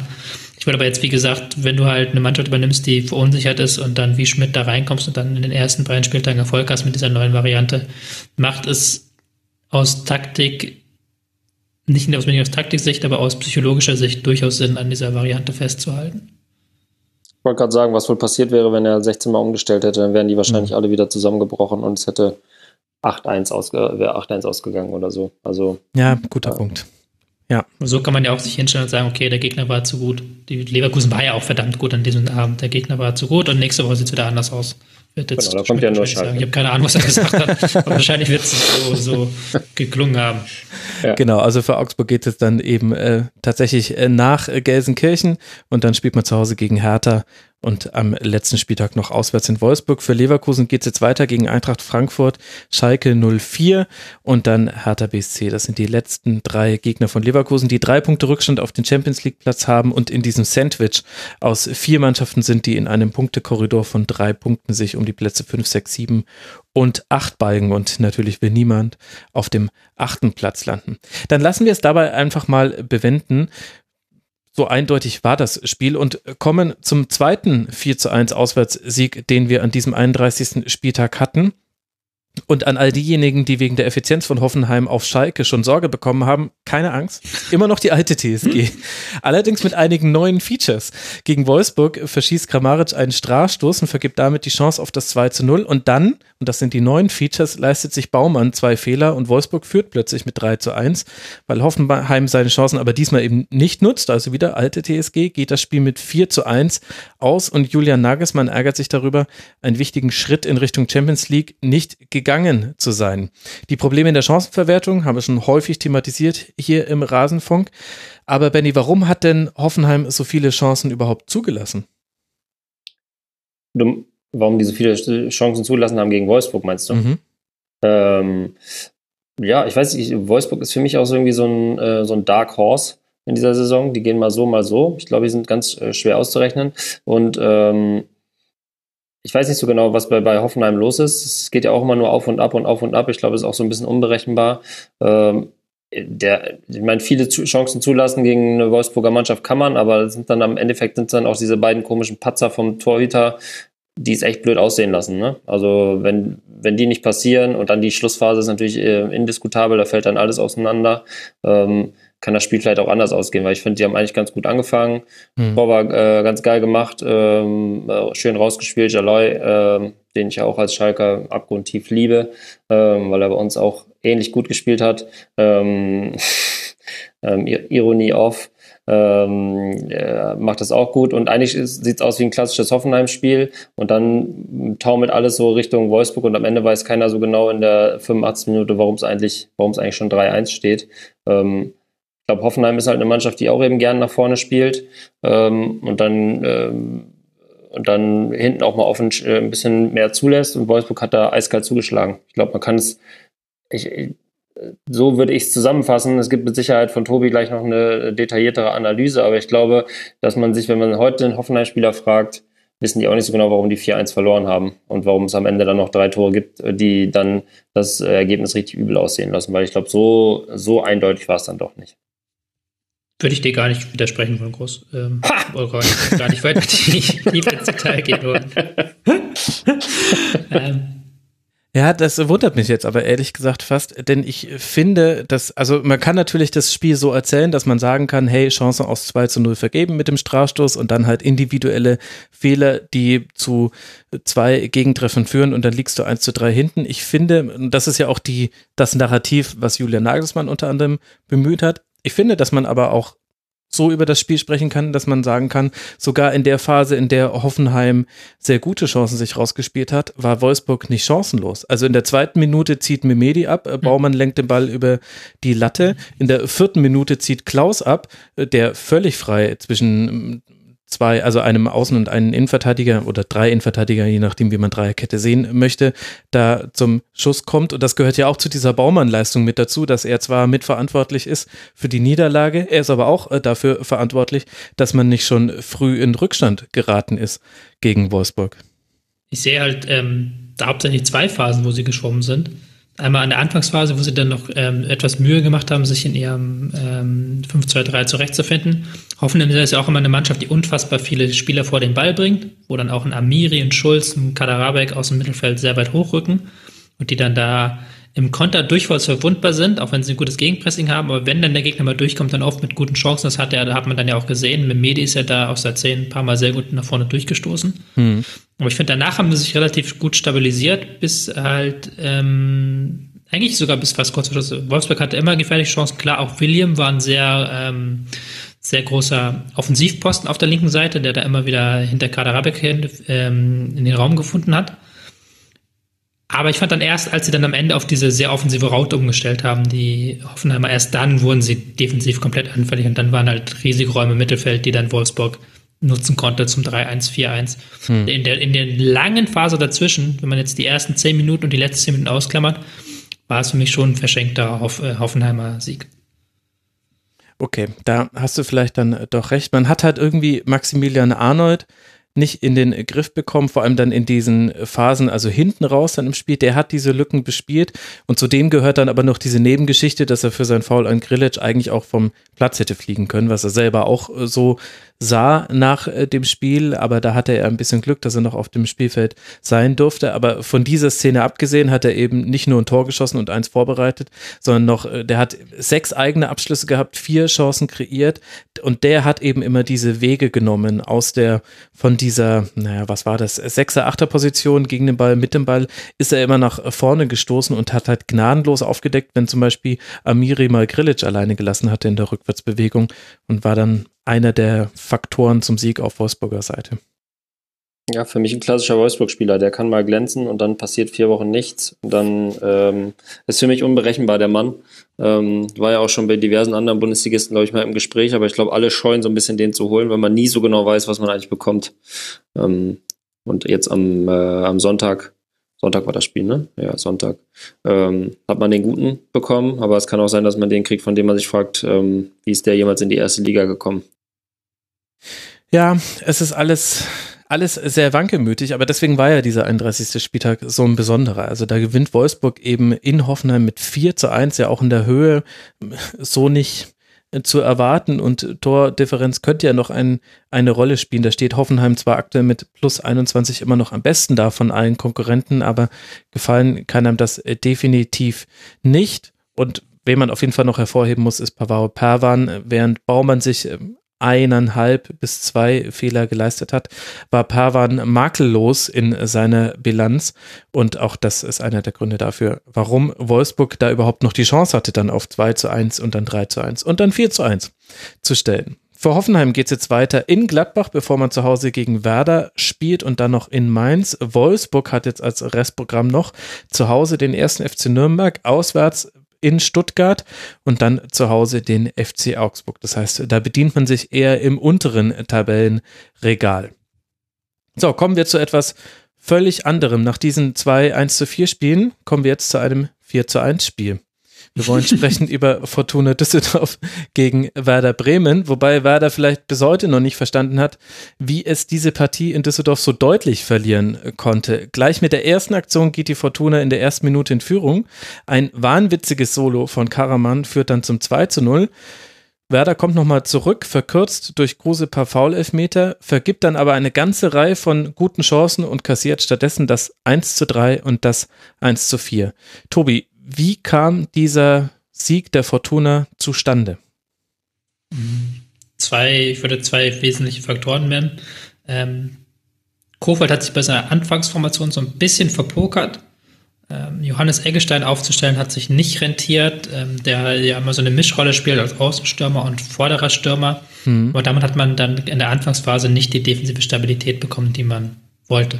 Und gerade im Zentrum stand Bremen ähm, unerwartet offen. Jetzt gar nicht so im defensiven Zentrum, dass ihre Abwehr nicht so schnell ist, das ist bekannt. Aber ähm, Shahin hat sich da ja böse abkochen lassen von Karaman vor dem Solo vom mhm. 2 zu 0. Und dann liegst du halt nach einer Viertelstunde 2-0 hinten und musst dann eigentlich hinterherlaufen. Und dann bringt es halt auch wenig, wenn du dann nach der Pause diesen Höhenflug hast, wenn du halt schon zwei Tore im Nacken hast. Und dann kam halt dieses Klasending hinzu der vor dem 3-1 den Ball verliert, nachdem er zuvor ähm, mit einer Gehirnerschütterung draußen behandelt wurde. Ja. Und man auch gemerkt hat, okay, der ist, der ist geistig nicht ganz da, mhm. geht wieder auf den Platz, verliert den Ball, 3-1, spielt es aus. Game over so ge gefühlt. Und das waren so die beiden Momente, wo du es verloren hast, halt in der ersten halben Stunde und dann halt dieser eine Patzer von Klaassen. Mhm. Und Barkok, der eben mit Klaassen zusammengerauscht ist, äh, geht direkt raus. Klaassen wird noch eine ganze Weile behandelt. Also in der 52. Minute war dieser Zusammenprall und in der 56. kommt eben Klaassen auf den Platz, spielt diesen ganz, ganz komischen Pass. Es fällt das 1 zu 3 und dann in der 59. Also nachdem dann das Ganze überprüft wurde und so weiter, so wie es heutzutage ist im modernen Fußball, ob es auch wirklich ein Tor war, kam dann äh, Möwald äh, für Klaassen. Das gehört noch zu diesem Spiel mit dazu. Wie bewertest du denn, Benny, die Chancen jetzt von Werder, wenn wir darum sprechen, die Europa League noch zu erreichen? 46 Punkte sind es. Es sind vier Punkte Rückstand auf Hoffenheim, fünf Punkte Rückstand auf Platz sechs und fünf mit Leverkusen und Gladbach. Also ich habe so ein bisschen das Gefühl, dass nach diesem Bayern-Spiel so ein bisschen die Energie aus Werder Bremen raussackt. Man hat das Gefühl, die haben sich von Highlight zu Highlight gehangelt und der Pokal gehört so vielleicht auch so ein bisschen dazu. Ähm, für mich hat man auch gesehen, dass da so ein bisschen auch der Dampf raus war, äh, wenn du früh 2-0 hinten liegst, auch wenn es gegen Düsseldorf ist. Ähm, ich habe das Gefühl, die haben ja sich die besten Karten da noch oben mit reinzugreifen. Ich habe so ganz leichte Bedenken, dass die Saison so schön und euphorisch die für Werder auch begonnen und mittendrin mal war, jetzt so langsam ausklingt, ähm, ohne dass man da jetzt noch für ein Europa träumen sollte. Äh, ich glaube wirklich, dass dieses Bayern-Spiel so ein richtiger Nackenschlag war, ähm, den man auch erstmal wegpacken muss, ähm, eben weil man das Highlight vor Augen hat. Und jetzt hat man ja auch noch ein ganz stabiles Restprogramm mhm. Ich glaube nicht, dass Bremen die besten Karten hat, ähm, da jetzt noch irgendwie in die Europa League-Ränge mit reinzurücken oder oben mit anzugreifen. Ich glaube, die werden dann da enden, wo sie jetzt stehen. Äh, Mittelfeld äh, werden alle glücklich sein, auf die, auf die Saison zurückgucken und vielleicht denken, vielleicht hätten wir mehr rausmachen können, aber im Endeffekt ist es auch das, wo es hingehört, meiner Meinung nach. Ich fand es sehr gut, dass Kofeld nach dem Spiel gesagt hat, also das war halt zu so dieser grundsätzliche Tenor, den äh, Benny gemacht hat, auch in Bremen, so, ja, Saison ist vorbei, aber Kofeld hat halt direkt gesagt, das wird unserer Saison nicht gerecht und wir haben alles noch selber in der Hand. Mhm. ja, klar, Maße jeder hat alles noch selber in der Hand, aber ja, ja, klar, aber die spielen jetzt gegen Dortmund, die ja auch jetzt nicht gerade auf einem Höhenflug kommen. Ähm, dann äh, ist, glaube ich, Hoffenheim dran, mhm, in wo sie dann nochmal an Hoffenheim ranrücken können aus eigener Kraft. Und dann zum Schluss nochmal Leipzig, für die es dann nichts mehr, um nichts mehr geht aus der Pokalvorbereitung. Das ist ein hammerhartes Programm, stimmt, aber es ist auch ein Programm, wo du dann sagst, okay, es, es, gibt, es, gibt, es gibt noch eine Chance. Ja, das kann das für mich der einzige Motiv die einzige Motivation sein, dass man sagt, wir können es selber noch reißen. Allerdings ähm, ich weiß nicht, wenn man so ein Pokalding wegstecken musste, einen Tag später kommt raus, äh, okay, war vielleicht auch eine Fehlentscheidung, wir hätten auch im Pokal stehen können, das muss man auch erstmal verknusen. Ich glaube, das kann eine Mannschaft schon irgendwie auch länger als zwei, drei Tage beschäftigen. Mhm. Ähm, jetzt noch so eine heftige Pleite gegen, gegen Düsseldorf, die jetzt auch nicht unbedingt eingerechnet war. Ich habe das, ge also meine Theorie ist natürlich Kaffeesatzleserei, wie jede andere Theorie auch, aber ähm, ich würde sagen, für Werder wird es am schwierigsten von denen, die da noch mitkämpfen, in Europa reinzurutschen. Klar, es gibt halt einen Weg und das ist auch, wo wir wieder bei Mannschaften sind, die geistig durch sind, körperlich auch. Das war jetzt bei Bremen auch der Fall, wobei es da halt sehr stark auf das Pokalspiel schieben ja, würde. Klar. Du hast halt gemerkt, schon in der ersten, wie gesagt, in der ersten halben Stunde haben sie verpennt und dann auch, auch in der zweiten Halbzeit hatten sie immer so kleinere Fehler drin, Abspiele oder ähm, schlechte Konterabsicherung, die du halt bei Werder in der Hochphase Mitte der Rückrunde nicht hattest. Da war ja alles wirklich auf einem taktisch sehr, sehr hohen Niveau. Das war jetzt nicht äh, immer der Fall. Da hast du schon gemerkt, okay, das ging doch irgendwie an die körperliche und geistige Psyche dieses Pokal-Halbfinale. Mhm. Dann auch diese ganze Aktion um Klaassen. Ich weiß nicht so genau. Ich glaube, das habt ihr jetzt auch schon öfter diskutiert. Gehirnerschütterung, äh, muss man Spieler wieder aus Feld lassen da stellt sich dann auch so ein bisschen die Frage, wie ein Mannschaftsarzt es nicht sehen kann, wenn jemand ganz sich offensichtlich vollkommen neben der Spur ist und dann nicht sagt, so, pass auf, wir haben dich hier gerade genäht oder ich glaube, da wurde auf der Bank genäht oder irgendwie sowas, ne?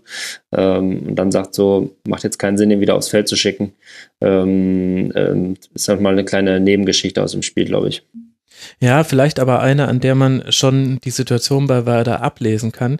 Ich würde nämlich gar nicht so sehr mitgehen bei eurer Bewertung, dass das jetzt äh, so ein krasser Nackenschlag war, dieses äh, Pokal aus dem Halbfinale. Also vom Ergebnis her definitiv. Aber ich finde, dass einzelne Spieler von Bremen ein richtig gutes Spiel in Düsseldorf gemacht haben. Und wenn Shahin seinen Kopfball in der 35. Minute nicht an die Latte setzt, sondern ins Tor, dann steht das Spiel wieder auf 2 zu 2 und dann kann da auch noch sehr gut was gehen. Ich finde, dass man bei einigen durchaus gemerkt hat, da, da schleift so ein bisschen die Saison aus und das war jetzt einfach sehr viel, auch von der ganzen mentalen Anspannung und das hat sich jetzt gegen den unangenehmsten Gegner, den du gerade haben kannst. Fortuna Düsseldorf ist die beste Kontermannschaft der Liga, zehn Tore jetzt schon aus Kontern herausgeschossen. Besser ist keiner in der gesamten ersten Fußball-Bundesliga. Gegen so eine Mannschaft, die nichts mehr zu verlieren hat, bei der es nur noch darum geht, eine goldene Saison zu verplatinisieren oder keine Ahnung was, äh, das ist halt auch sehr unangenehm. Und ich fand, dafür haben einzelne Spieler von Werder immer noch eine sehr gute Partie gemacht. Und ja, da waren auch Fehler mit dabei und äh, taktisch mit Johannes Eggestein. Also man war auch zu anfällig für die Konter, die erwartbar waren. Und dieses Solo von Karaman vom 2 zu 0, das darf nicht passieren aber du hattest eben halt auch wahnsinnig viele Aktionen nach vorne. Du hattest einen unfassbaren Max Kruse wieder mit acht Abschlüssen, fünf davon aufs Tor, drei Chancen hatte noch kreiert und eher an so Spielern wie Klaassen, ein bisschen auch Rashica, Johannes Eggestein haben wir jetzt schon thematisiert, auch Augustinsson. Ich finde, an denen hat man eher gesehen, dass das für die die Saison jetzt sehr lang war. Ich fand, dass es aber einzelne Elemente bei Werder gab, die sich echt mit allem, was sie hatten, gegen diese Niederlage gestemmt haben. Ja, ich war nicht unterlegen, das stimmt. Äh, Maxi würde ich noch auf die Liste setzen, Maxi Eggestein. Auf die der Liste der Guten. Nee, die Liste der, der Spieler, die so ein bisschen, wo du ein bisschen merkst, es ist doch ein bisschen viel jetzt alles. Ja, ich habe halt. Gar nicht so viel, aber der ist mir, der ist mir bei Mittelfeld so im, im Spiel gegen Stöger negativ aufgefallen. Stöger hat ja das komplette Mittelfeld mal wieder dominiert. Absolut, das stimmt, ja. ja ähm, da hat er keinen Stich gesehen, was auch nicht so typisch ist für ihn. Und auch nach vorne ist mir kaum aufgefallen.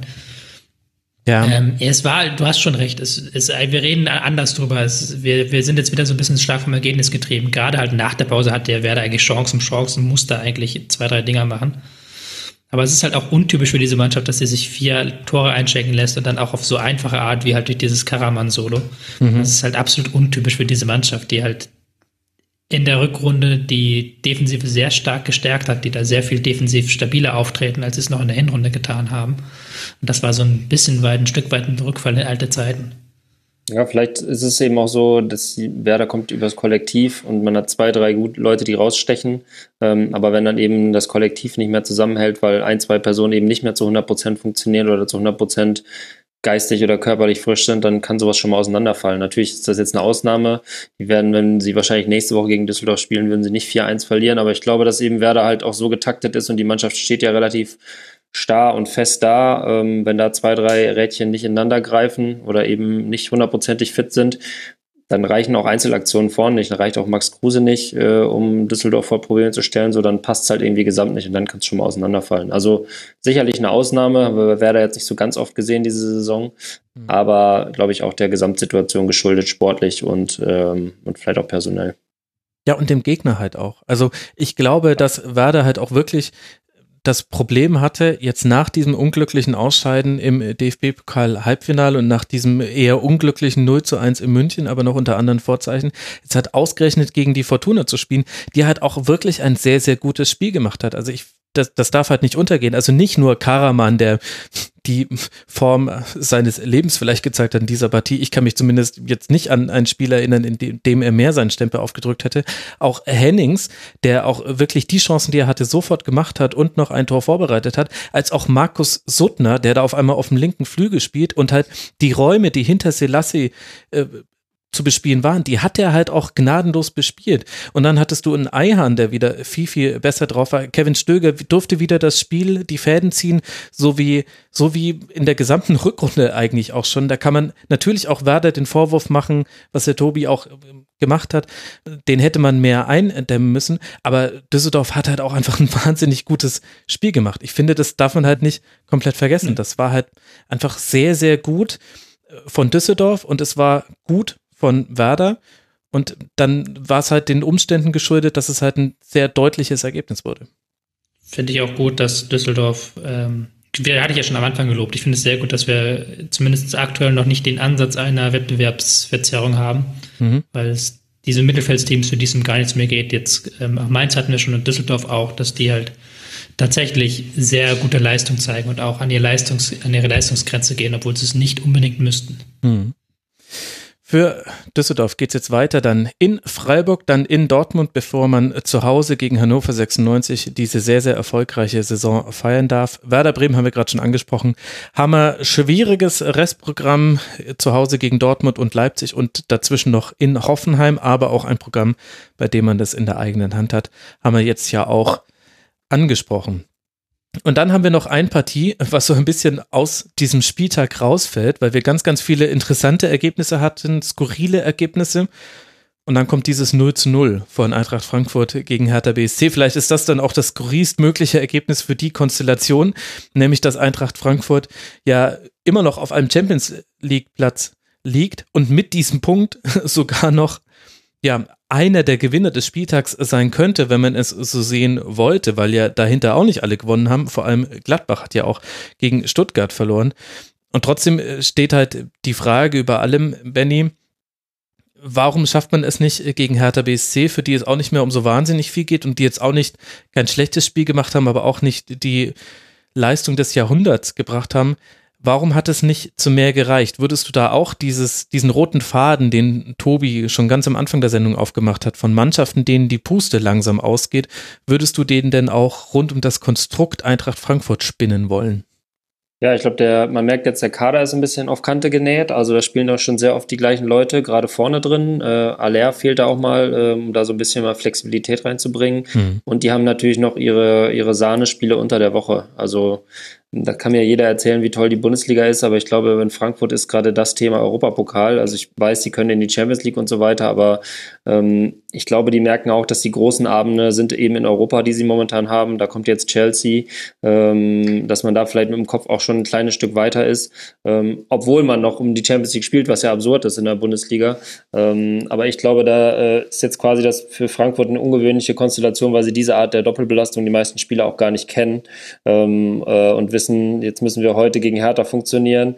Super dröge und am, am Donnerstag ist dann wieder ähm, Party gegen Chelsea im eigenen Stadion und den Switch immer wieder hinzukriegen. Ich glaube, das ist für den Kopf anstrengend. Du kannst die Beine schon auch lahm machen.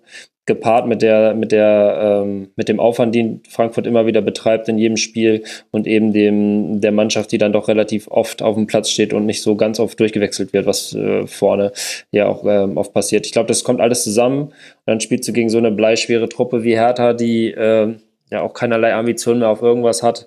Ähm, ähm, kannst das Spiel, glaube ich, sogar auch noch gewinnen mit ein bisschen Glück, aber so richtig, äh, so richtig dran geglaubt scheint auch keiner zu haben.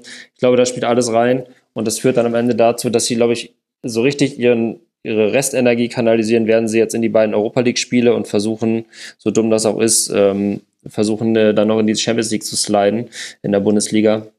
Ähm, aber ich glaube, dass deren, dass die am Donnerstag nochmal ganz anderen Spirit haben werden, als in so einem Spiel als gegen Hertha BSC. Wo aber halt die Gefahr besteht, Tobi, dass du ausscheidest in der Europa League, egal in welcher Art und Weise, dann reist du jetzt dann auswärts nach Leverkusen. Also vielleicht ist ja jetzt dann Leverkusen sogar das wichtigere Spiel als jetzt dieses Chelsea-Halbfinale. Ich glaube, das kannst du den Spielern nicht vermitteln und kannst auch den Fans nicht vermitteln.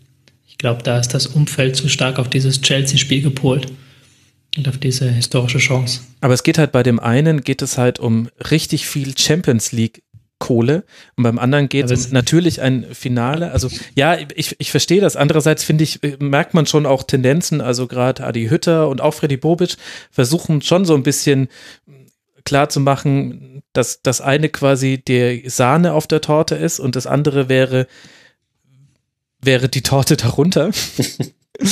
Wobei, wenn ich jetzt meine Kinder fragen würde, die würden auch nur die Sahne nehmen. Aber im Grunde ist es doch eigentlich müsste man doch versuchen, vollen Fokus auf diese vielleicht für jetzt einige Zeit relativ einmalige Chance Champions League Qualifikation zu legen, wenn man jetzt mal langfristig denkt. Ja, ich sehe es sogar unbedingt so, weil du ja auch über die Europa League kannst ja auch eine Champions League Qualifikation erreichen.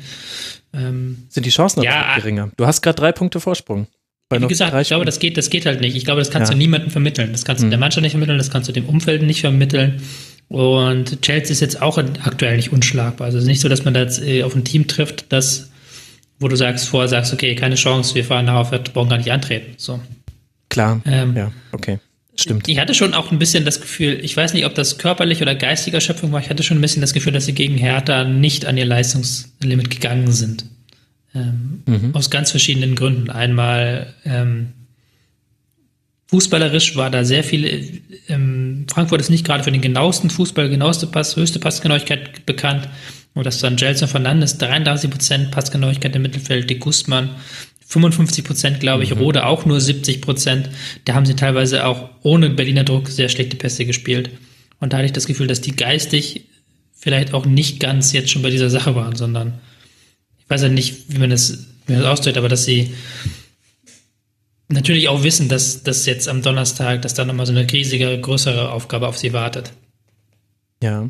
Vielleicht noch das verständlich, was ich sagen möchte. Ich bin ja, so also also diese diese Passquoten sind mir auch aufgefallen. Also gerade äh, Fernandes, das war das war krass und auch, dass man also sogar an den Stützen der Mannschaft, äh, Makoto Hasebe, zwei Situationen war er der Hasebe, äh, den ich so liebe. Äh, dazu stehe ich ja offen in diesem äh, Podcast. Aber in einer Szene äh, hat er auch echt einen Bock geschossen und das siehst du nicht so häufig von ihm. Auch Rode eben immer noch einer der besseren in der Frankfurter Mannschaft, aber auf niedrigerem Niveau als gewohnt. Hinteregger auch einige Aktionen drin gehabt, wo man sich gedacht hat, meine Güte, Gott sei Dank spielt mit Abraham jetzt jemand, der war in dem Spiel dann eher noch so der das Bollwerk hinten drin.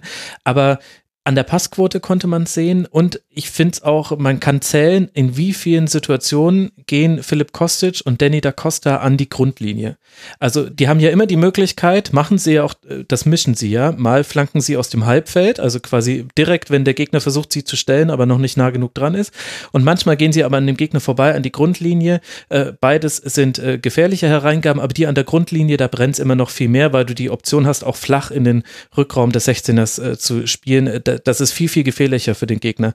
Und die gehen mit jedem Spiel seltener an die Grundlinie. Und gegen Hertha müsste es meinem Beobachten nach den, den Tiefstwert erreicht haben. Da wurden die Flanken immer sofort geschlagen. Die werden auch immer noch geschlagen. Also 27 waren es wieder in diesem Spiel. Sechs davon kamen an.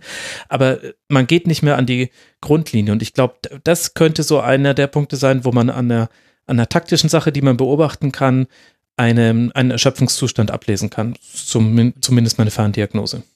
Die, der zweite große Faktor, der hineinspielt, ist das Fehlen von Haller. Ja. Der, vor dem ich schon seit längerer Zeit sage, dass er in diesem Dreieck Rebic, Jovic, Haller der wichtigste Spieler ist. Gar nicht, weil er der beste Fußballer ist, sondern weil er die wichtigste Funktion hat. Mit seinen Ablagen, äh, mit seiner ganzen Körperlichkeit Gegenspieler zu bündeln und dann Bälle so zu verteilen, dass dann Rebic und Jovic eben ihre Freiräume bekommen, dass dann auch ein Ball durchgesteckt werden kann. Dass dann eben auch ein Kostic ins 1 gegen 1 gehen kann. Das war ja auch gar nicht so oft möglich gegen Hertha, die ja sehr diszipliniert auch verteidigt haben. Ähm, die dann sehr oft auch da hinten mit zwei Mann dann waren, Mittelstädt, mhm. Skelbrett, die da sehr weit mal rausgerückt sind auf den Flügel. Mm, das ist der Haller, der da sehr, sehr stark fehlt. Ja, vor allem auch so timing-technisch, finde ich. Also es gibt ja immer noch auch noch die, die langen Bälle werden immer noch äh, gespielt. Gerade Kevin Trapp ist da, ist sich da nicht zu so schade für, wenn der Gegner hoch anläuft, dann spielt er den langen Ball und die kommen auch häufig noch an auf Rebic und Jovic, aber die sind einfach weniger gut im Festmachen der Bälle, deswegen stimmt so der Rhythmus nicht. Also bei Haller hatten immer die Außenspieler noch die Zeit, nach vorne zu rennen und dann hatte er mehrere Anspieloptionen, beziehungsweise häufig gibt's dann den Rückpass zu jemandem, der nachrückt und der spielte dann erst raus auf den Flügel. Aber das Ganze ist quasi schon in einer flüssigen Bewegung nach vorne. Der ganze Mannschaftsverbund rückt nach vorne.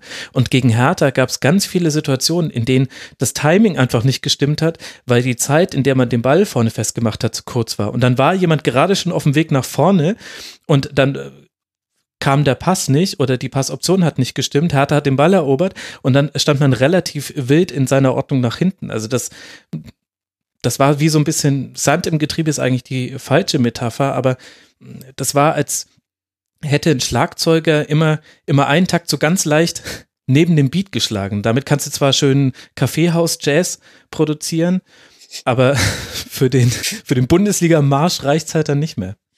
Ja. Deutsche wollen auf der 1 und der 3 klatschen. Jetzt wird's aber hier sehr philosophisch. ja, ich glaube, man kann es so ein bisschen ablesen. Seitdem Alea nicht mehr dabei ist, geht's halt geht es ein bisschen bergab für, äh, für Eintracht Frankfurt.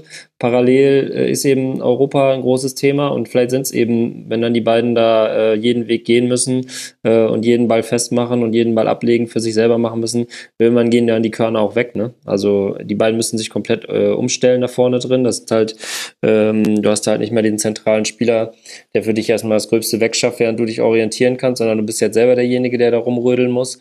Und ich glaube, seitdem der verletzt ist, Aller ähm, das müsste ich mal. Das war gegen Schalke, hat er noch mitgespielt? Nee. Gegen Schalke war er, glaube ich, schon verletzt. Gut, Schalke kann jeder schlagen, aber seitdem gab es, glaube ich, ähm, zwei Punkte. Parallel die, Europa, die Belastung Benfica Lissabon und so weiter. Ich glaube, das kommt alles so ein bisschen zusammen, dass die jetzt so aus dem letzten Loch pfeifen und sich dann einfach, ob es da jetzt eine bewusste Entscheidung gibt oder ob es bei jedem individuell im Kopf stattfindet, sagt, okay, wann gehe ich den extra Meter, wann gehe ich den, wann ziehe ich den Sprint zur Grundlinie durch? Ist das jetzt heute gegen Hertha BSC oder spare ich mir das Körnchen für äh, Donnerstag gegen Chelsea? Und da kann sich, glaube ich, kein Fußballer von freimachen, der professioneller ist, zu sagen, okay, vielleicht gebe ich den eher Donnerstag auf der großen Bühne. Ja, ich glaube nicht, dass es eine bewusste Entscheidung ist. Nee, äh, genau. Einfach, dass, ist, dass du dann merkst, vielleicht also, auch denkst, okay, es ist härter jetzt, irgendwie wird das schon werden. Vielleicht auch ja, das ist halt die, das ja, hatte ich das Gefühl dann sehr stark nach der, in der zweiten Halbzeit. Genau. Und am Donnerstag wird das alles gehen. Da bin ich mir ziemlich sicher. Da wird jeder ja, wieder. Da ist halt äh, das Gefühl auch nicht da, das wird, das wird, das wird ohne auch. Genau. Und das wird, da sind wir jetzt wieder, da kann ich jetzt das machen, was äh, du gemacht hast, Max, vorhin bei Werder. Jetzt bin ich wir gespannt, jetzt auch was habe ich denn da gemacht? Ne, da, wir würden jetzt Witz? ganz. Nein, du machst nur gute Witze, natürlich. Mhm. Ähm, die, wenn wir, wenn Jovic diese Riesen, weil es war, glaube ich, Jovic, ich hoffe, ich erzähle keinen Mist, wenn der diese Riesenchance aus zwei Metern reinmacht und Jahrstein dann nicht den, den Reflex der Saison ja. auspackt für mhm. Jahrstein-Verhältnisse, dann würden wir hier ganz anders reden, weil ich hatte nicht das Gefühl, dass Hertha da ähm, gegen einen tieferen Gegner, gegen ein tieferes Frankfurt irgendwie eine Idee gehabt hätte. Ähm, obwohl man Hertha nicht wieder ähm, dieses Thema, Hertha geht um nichts mehr, denen kannst du aber nichts vorwerfen, die haben alles reingegeben. Aber ich fand schon, dass halt diese, diese Riesenchance und dann gab es ja danach, glaube ich, kurz danach noch eine Riesenchance von Jovic. Wenn eine von diesen beiden Dinger reingeht, reden die wieder anders drüber. Also ja, es war nicht so, dass die keine Chancen hatten und da nur gechillt haben auf dem Feld, die Frankfurter. Nee, absolut. Also man hatte das Pech, dass man die Chancen nicht gemacht hat. Ich glaube, eine von den Chancen war Rebic, der dann aus kurzer Distanz nochmal abgezogen mhm. hat. Und Jahrstein war in dem Spiel äh, richtig, äh, richtig gut. Nee, stimmt. Ja, stimmt, war Rebic, die beiden Chancen, nicht Jovic. Ja. Genau, aber Jovic war beteiligt, weil er, glaube ich, den Freistoß geschossen hat und ähm, auch gefault wurde von Klünter, der zu diesem Freistoß gebracht hat, geführt hat. So äh, kamst du vielleicht drauf. Ja, das stimmt natürlich. Also äh, Hertha dann, wenn auch eher gefährlich in Umschaltsituationen, da hat man es dann okay ausgespielt, aber da war halt auch Eintracht Frankfurt sehr gut in der Restverteidigung. Also das hat man ganz gut hinbekommen, dass man auch mit zwei, manchmal drei Verteidigern gegen eine Gleichzahl von von Hertha-Spielern das irgendwie noch verteidigt bekommen hat. Und dann hat Schelbrett halt noch diese große Chance äh, kurz vor Schluss. Aber dafür hat ja auch Abraham diesen großen Kopfball in der, in der Nachspielzeit, wenn der auf den Kopf von Paciencia fällt oder, oder ihn einfach ein bisschen besser platziert. Er köpft ihn halt zentral auf Jahrstein. Ja, kann sein, dass wir dann anders über, über dieses Spiel sprechen. Genau, um da noch auf eine positive Note zu enden, wo sie, wo ich nicht das Gefühl habe, dass sie körperlich oder geistig durch sind, ist Innenverteidigung bei ähm, Frankfurt. Also Hasebe, ein bisschen hast du ja schon genannt, aber ich finde Abraham und Hinteregger haben da auch wieder ein solides Spiel gemacht. Ähm, in der Passgenauigkeit natürlich ein bisschen schlechter, wenn da vorne leer fehlt für die langen Bälle. Aber in der Endverteidigung kann Frankfurt über die beiden ähm, sehr viel lösen. Das stimmt. Dann wollen wir auf dieser versöhnlichen Note auch aus diesem Spieltag rausgehen, der ja auch wirklich ein skurriler und toller Spieltag war. Für Eintracht Frankfurt geht es jetzt zu Hause weiter gegen Chelsea, bevor man dann nach Leverkusen reicht, reist. Hertha BSC empfängt zu Hause den VfB Stuttgart fährt dann nach Augsburg und darf dann wiederum gegen Leverkusen sein Heimspiel bestreiten. Wir erinnern uns, letztes Jahr gab es ein 2 zu 6 am 34. Spieltag. Das wollen wir Pardadei in seinem Abschiedsspiel nicht äh, gönnen in dieser Saison. Und damit haben wir alle neun Spiele dieses 31. Spieltags besprochen und ich bedanke mich sehr herzlich bei euch für eure Zeit, für eure Expertise. Zum einen bei Benny Kuhlhoff von One Football. Ich hoffe, dass es nicht wieder vier Jahre dauert, bis ich dich hier begrüßen darf. Bei Twitter at Benny Cool. Danke dir, Benny, dass du mit dabei warst. Ja, sehr gerne. Sehr gerne. Hat Spaß gemacht. Das äh, freut mich sehr. Man kann auch den One Football Podcast bei YouTube schauen oder als Podcast konsumieren. Sektion Radioverbot heißt der. Und ebenfalls alles schauen und lesen und hören sollte man, was Tobias Escher in seine Finger, Hände oder äh, seine Zunge bekommt. Okay, das war das ging jetzt irgendwie komisch. Ich danke Tobias, at, Tobias at auf Twitter. Es war eine lange Aufzeichnung. Ich habe acht von neun Spielen über 90 Minuten wir sind, gesehen. Das macht was mit einem Menschen. Wir sind auch ein bisschen durch natürlich jetzt. Also ja, ich genau, merke es nach der langen Saison. Ich glaube, du auch ein bisschen. Absolut. Ich habe wieder so eine wir klassische... Wir schieben es auf die körperliche, geistige Belastung. genau, genau. Darauf, da ist halt auch die Frage, warum passiert das jede Rückrunde? Muss man da nicht vielleicht einfach mal in der Vorbereitung auf die Rückrunde ein bisschen was verändern? Ich brauche einen anderen Athletiktrainer. Ja. Ja, vielleicht bessere Ernährung. Das äh, könnte es sein. Weniger Fußball, mehr Freizeit. Tobi, ich danke dir. Tobias Escher, danke, dass du mit dabei warst. Ja, danke für die Einladung. Und äh, dann habe ich noch drei Podcast-Empfehlungen äh, zum Ende dieses Podcasts, weil ihr habt ja noch nicht genügend äh, Podcasts gehört. Zum einen möchte ich empfehlen, Ahead of the Time ist ein Podcast von 538 in Kooperation mit ESPN. Da gibt es, da geht es darum, um Sportler, Sportpersonen, die ihrer Zeit voraus waren und erst im Nachhinein kann man das wertschätzen. Ich empfehle euch natürlich die Fußballfolge. Long Ball Soccer heißt die. Da geht es um denjenigen Statistiker, der England dazu gebracht hat, seinen Kick Rush zu spielen, einfach nur weil er seine Zahlen falsch interpretiert hat und einen mathematischen Fehler gemacht hat. Wenn man kein Engländer ist, dann äh, kann man sich das sehr gut anhören, möchte ich sehr empfehlen. Dann empfehle ich Episode 1000 von What the Fuck mit Mark Maron. Sehr, sehr gut. Ein bisschen Meta-Podcast auch über das Podcast-Segment und interessant, wie er beschreibt, wie sich Hörerinnen und Hörer ihren Alltag um einen Podcast herum gestalten und nicht anders herum. Und dann möchte ich empfehlen die Folge Danke Dadai von Hertha Base. Die haben unmittelbar nach dem letzten Spiel, was ja nicht so gut äh, verlief, am 30. Spieltag eine Folge aufgenommen, die ich euch empfehlen möchte. Sehr emotional, sehr ehrlich. Und in diesem Sinne, macht's gut, bis bald. Ciao. Das war die Rasenfunk-Schlusskonferenz. Wir gehen nun zurück in die angeschlossenen Funkhäuser.